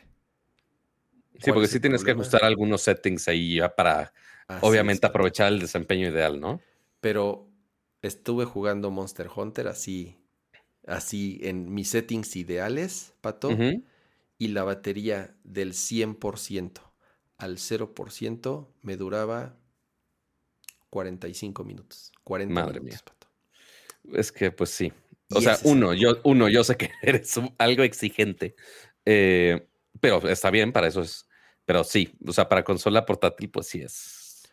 Esos tátiles, pues sí cuestan. Gran poder recae en una gran responsabilidad, supongo. Ese es el tema. O sea, la gran ventaja que tiene el ROG Ally sobre el Steam Deck es la potencia. O sea, es el hardware, son los fierros. Pero si quieres aprovecharlo eso, te va a costar la batería. O sea, me duraba 40 minutos, pato. De verdad. O sea, y entonces... Sí, porque claramente no te vas a conformar en bajarlo, ¿o sí? Claro, porque a ver, porque es lo que, lo que pasa. Si le bajo los settings, si le bajo la resolución, si le bloqueo el frame rate, ya me dura la batería a lo mejor tres horas, dos horas, dependiendo de... Pero ya se ve igual al Steam Deck. O sea, ya, ya los estás poniendo a la par. A lo mejor sí la pantalla se ve un poco mejor y a lo mejor de pronto sí rebasa los 60 cuadros, ¿no? ¿Y por qué? Porque tiene mayor refresh. Y aparte tiene freezing, eh, eh, bueno, variable bitrate. Entonces, sí, se ve muy fluido, Pato. Eso sí, eso sí, el, ROG es, es superior. Pero si ya lo pones en cuanto a settings para que la batería te dé más o menos lo mismo, pues ya estás comparándolo en cuanto a, o sea, ya lo estás comparando ya es muy similar, ¿me entiendes? ¿Por qué? Porque ya el guataje, lo tienes que poner a un guataje similar para que te dure la batería de forma similar. Entonces, pues lo que estás haciendo es, o sea, traes un pinche motorzote, pero le, le, pusiste un ancla para que, para que no avance. ¿Para qué? Para que no gaste tanta batería. Ya si lo conectas es otra historia, ¿no? O sea, ya si estás acostado y tienes la posibilidad o sentado en algún lugar en donde lo puedas conectar directamente a la luz, bueno, pues ya le trepas lo que quieras y ya lo corres a lo que quieras y ya la pila no es ningún problema. Y ahí sí, ahí sí obviamente barre al Steam Deck en, todos los sentidos. ¿Por qué? Porque ya estás utilizando toda la potencia y todas las capacidades del, del, del Ally. Eh, es, es, a ver, no, no, es ninguna mentira que, el, que, el, hardware y muchas cosas, la pantalla de todo es superior.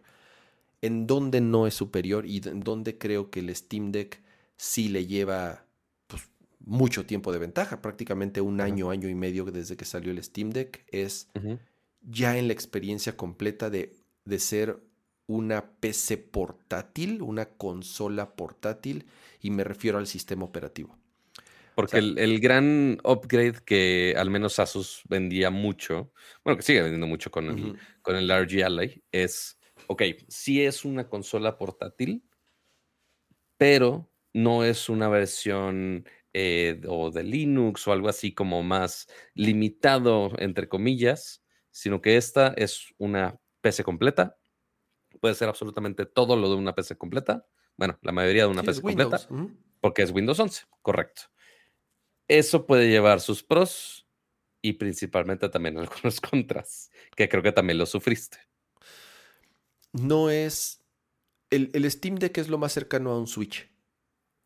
Y el Switch es el, el, Switch es así, el epítome, la perfección de una consola portátil. En, cuanto a la inmediatez, en mm, cuanto a un sistema operativo conciso, rápido, fluido, que si lo que quieres es jugar, la prendes y en tres segundos ya estás jugando. Y que si quieres hacer otra cosa, la pones a dormir y la dejas y regresas, la vuelves a tomar, la despiertas y en fracciones de segundo regresas al juego que estabas jugando. Eso sí. Eso el Switch lo hace perfecto. Y el Steam Deck hace eso, pero con juegos de PC. Ok. O sea, parte de lo que han hecho con SteamOS y con este eh, Custom Linux, que es lo que corre esta cosa, es lograr esa experiencia de una consola portátil. No sientes que estés jugando una computadora. y, el, y el Ally, al ser Windows... Sí, sentías que es una experiencia custom. Sí, número uno, o sea, el launcher que trae preinstalado se siente muy beta todavía, un poco lentón, em, no es muy intuitivo yo varias veces me confundí. A lo mejor también es costumbre y eso es un hecho que te puedes acostumbrar a no encontrar las cosas, no encontrar los menús, a, no, llegar rápido a los settings.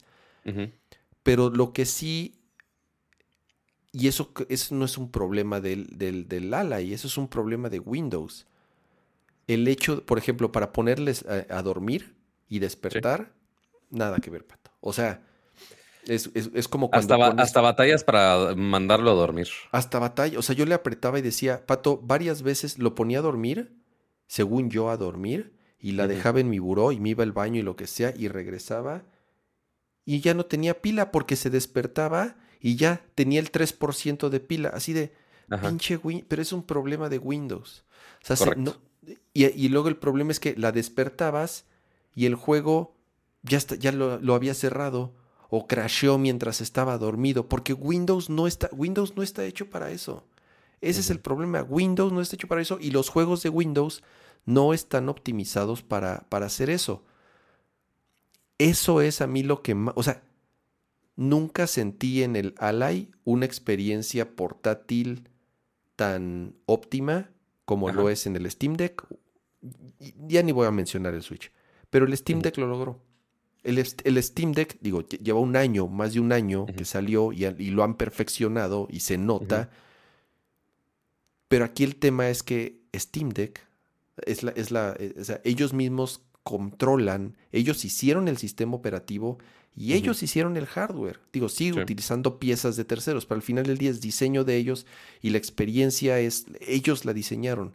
Con el Ally es medio un pedo. ¿Por qué? Pues porque ellos no hacen Windows. Ellos no hacen Windows, ¿no? Entonces... Y no es como que, ay, vamos a sacar otra distribución de Windows. Claro que no.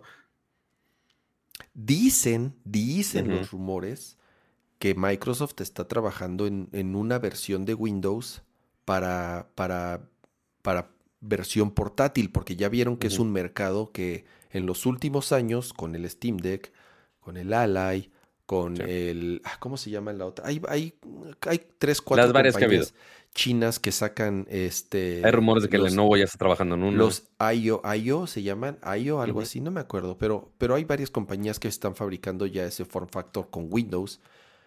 Y entonces ya se dio cuenta Microsoft que, oh, ah, bueno, pues a lo mejor sí es una buena idea sacar una versión ahí de Windows optimizada para este tipo de dispositivos. Ahí es en donde yo creo, Pato, que si tú me preguntas cuál te comprarías, a lo mejor mi, también mi opinión va a ser muy, no muy válida. ¿Por qué? Porque ya tengo un Steam Deck y ya hice la inversión en un Steam Deck. Y, o sea, tú tienes un, perfil de usuario, o, sea, es otro use case, por así ponerlo. Así es, exacto, ¿no? Em, yo creo que, yo creo que si estás, y la otra es el precio.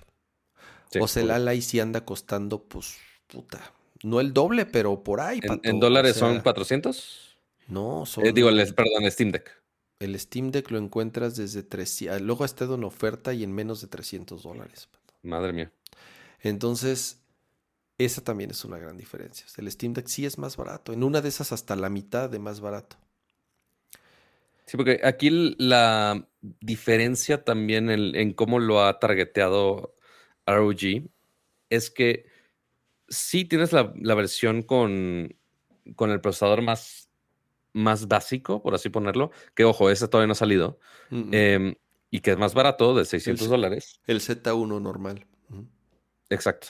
Pero ya desde entonces ya empiezas con algunos specs más altos. Eh, la resolución más alta, eh, los 120 Hz. Em, tienes, si no me equivoco, son 256 de almacenamiento o 512, ya no me acuerdo. Eh, ahorita te digo RG Ally Specs. Hay algunas cosas que ya están por default. Eh, que usualmente, por ejemplo, el Steam Deck ya comentó Ramsey en algún momento, ya le hizo el upgrade del, del SSD. Puedes comprar la versión de 64 y ya nada más operas tu Steam Deck y le pones un SSD de, de los teras que tú quieras, ¿no? Eh, entonces, todavía no puede llegar a ese punto porque, pues sí, es, ya empieza con, con algunos specs muy distintos a comparación.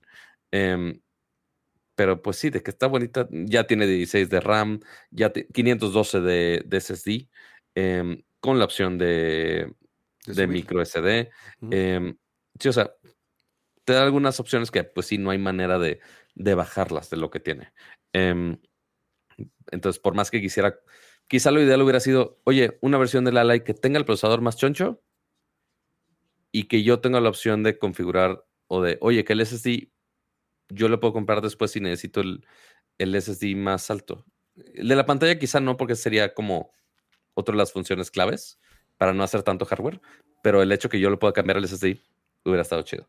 Pero pues bueno, hay hay opciones. Lo bueno es que hay opciones para todos, chavos. Me encanta, me em, encanta que esté surgiendo este mercado. Me encanta que eh, esté creciendo y que cada vez salgan más. Salió una, ya nada más para concluir con este tema.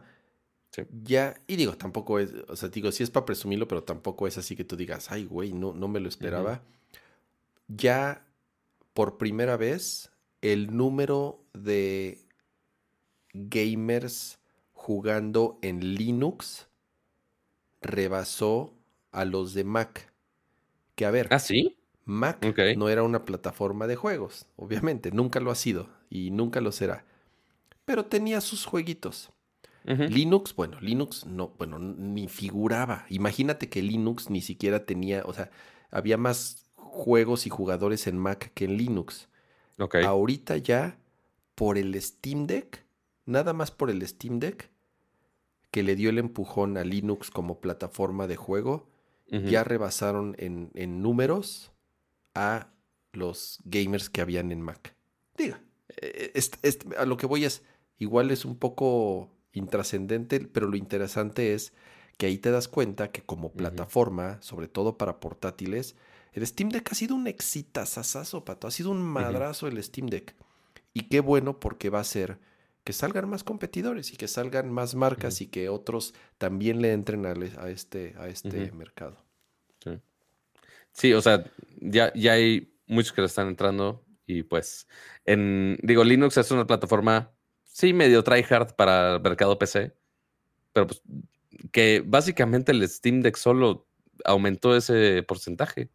exacto. ¿Cuántos, seguramente el porcentaje fue lo que mejoró. No sé, ¿hay un número de cuántos específicamente? Por ahí estaban los detalles, pero yo nada más me fijé como que en, ese tema de que ya hay más jugadores y juegos en, Linux gracias al Steam Deck.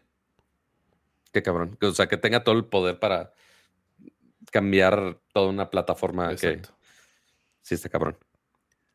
Pero bueno. Ay, a ver, Pato, vámonos rápido ya al nopalito antes para irnos a, para ir cerrando el changar, güey. Llevamos dos Rápido el nopalito, rápido 34 de programa, vámonos. Nopalito express, nopalito express, nopalito A ver, Pato, vas. Dime. ¿Qué has jugado? ¿Qué has visto? ¿Qué recomiendas para esta semana? ¿Qué he jugado? No he tenido tiempo de jugar nada. Estuve jugando puros jueguitos móviles eh, en los aviones, este, porque no me llevé el Switch malamente, eh, cuando debería estar jugando Pikmin 4 y Disney eh, Island of Illusion, que también mandó el equipo de Nintendo, este, que seguramente también lo vas a disfrutar tú y tu familia, seguramente, Ramsa. Em, entonces, de ahí ya terminó Secret Invasion, está X. ya empecé a ver Tetlazo. Eh, que no sé por qué todo este tiempo no la había visto.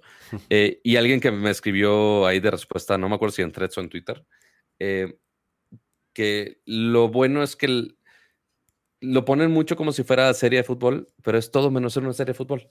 Entonces está chida por ese lado. entonces, para que los que se asustan de, ay, es una serie de fútbol, qué hueva. De lo que te ponen de fútbol es como medio minuto de todos los episodios. Entonces está chido de ese lado. Eh, y ya, básicamente, pura película de avión repetida para dormirme y que como quiera no podía dormir. Este, The Menu, este, vi esa película, está chida. Eh, y ya, fuera de ahí ha sido todo lo que ha aportado mi vida ñoña en estos días. Yo quiero ver The Menu. Es buena, es buena. Em, muchísimas gracias a Eric Soto por ese super chat y dice, le puse las palancas de Gully Quita a mi Switch. Gracias, Ramsa. Buena, buena, buena decisión. Yo, eh, como les dije, muy contento de haberle cambiado mis eh, los sticks a mis Joy-Con, ya sin drift y además se sienten bien. Eh, vi Oppenheimer. No, a ver, no voy a decir de Oppenheimer nada más que pues que está bien chingona, pues una la última película de Christopher Nolan, eh, como sabrán, basada en, en, Robert Oppenheimer, que fue quien dirigió el, el, proyecto Manhattan en esta carrera contra los nazis durante la Segunda Guerra Mundial y los rusos eh, para, para construirla, para desarrollar la, la, bomba atómica y todo, lo que, todo lo que significó. Muy buena película. Eh, ¿Tres horitas pues, era? Tres horitas. Em, entonces, eh, vayan al baño antes. Está chida. Eh, se los recomiendo. Vi Slam Dunk, por fin, en el cine. Me fascinó. Salí encantado. Eh, valió la pena, digo, tantos años sin Slam Dunk, fuera de el anime que todos, bueno, que los que, lo, que, lo vimos en, hace muchísimos años, o los mangas que salieron después. Entonces, a mí me encantó la, la, película. La primera vez que vi trailer me sacó un poco de onda por el estilo de la animación. dije, ay, no, no me encantó, pero ya viéndolo en la película me, fascinó. Creo que le, le dieron en el clavo en cuanto a la dirección de arte, eh, la animación, te digo, el, el, cómo, la, cómo la hicieron.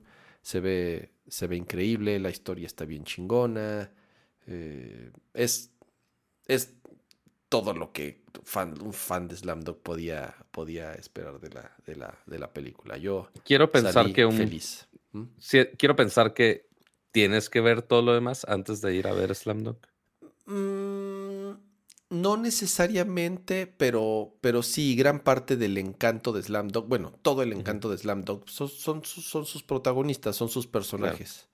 Entonces, le vas a entender a la película perfectamente bien, o sea, no, no vas a tener ningún problema en saber.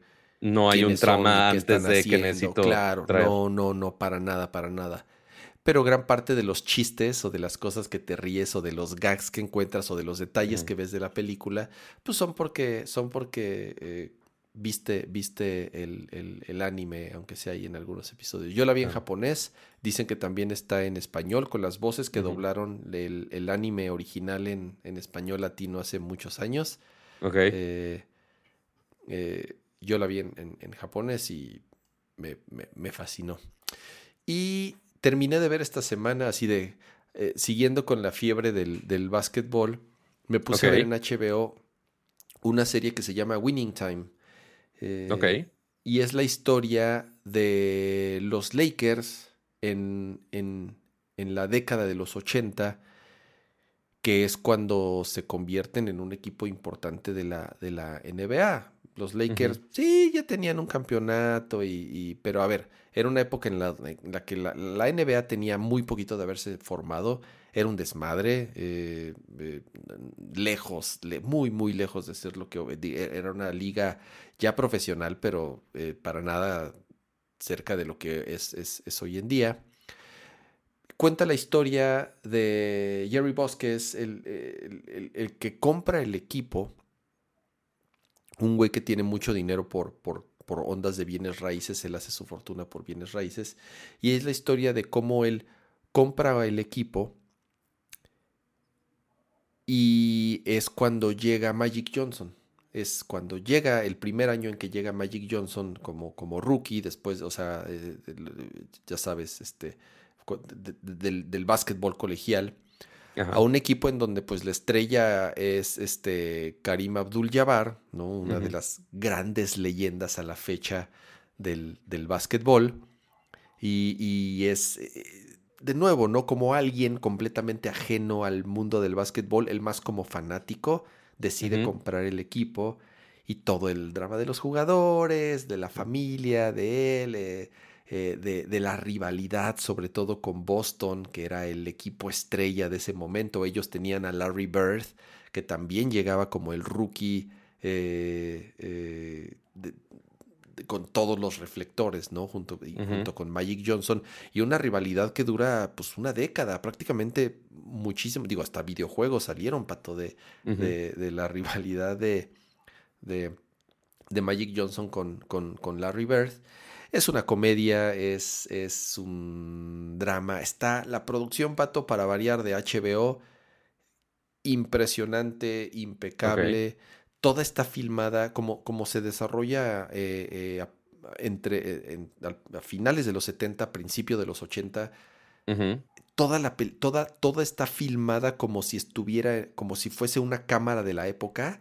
todo, todo granulado, todo con el, este, el, ¿cómo se llama ese efecto de los colores? El aberration, la, aberración. Ah, cromática, aberración cromática. Ah, la aberración cromática, eh, como eh, con mucho ruido. Está súper chingona. Los actores son igualitos, güey. el casting estuvo espectacular, la verdad. Muy buena. Y es que fue un poco por casualidad que la vi, que la empecé a ver. Ya me la habían recomendado. Y me eché la primera temporada así en una semana, no la puedo dejar de ver. Y ya la segunda temporada se estrena este domingo. Ok. Entonces, esta salió el año pasado, si no me equivoco.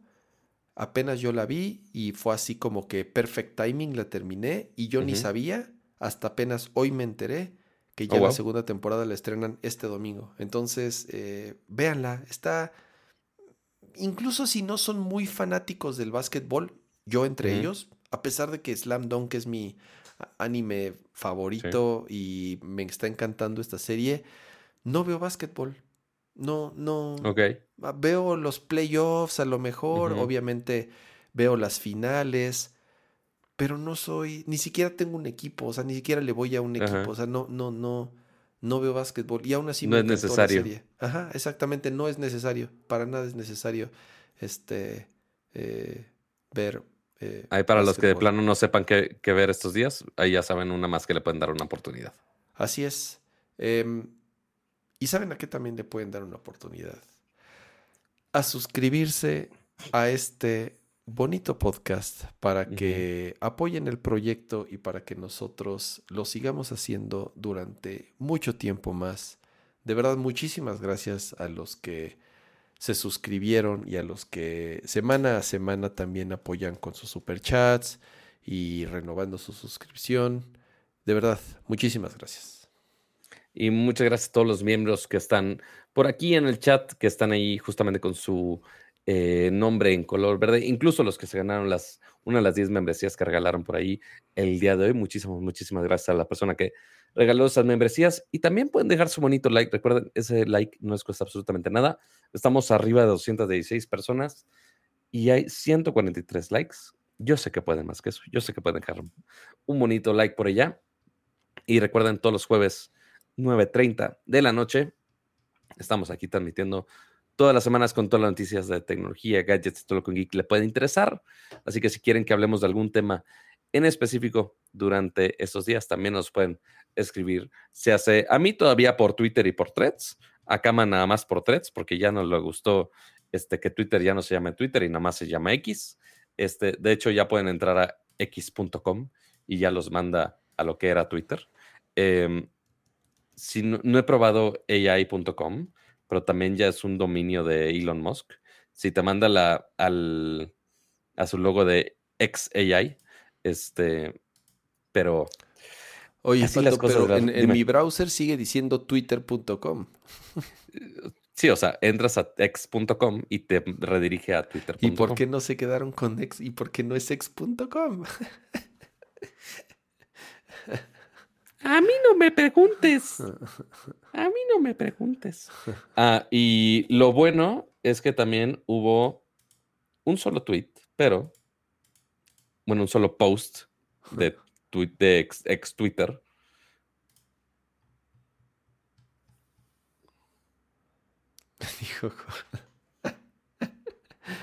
El Galaxy Flip después de huir a cama es un gato triste que dice, me dijo gordo e inútil.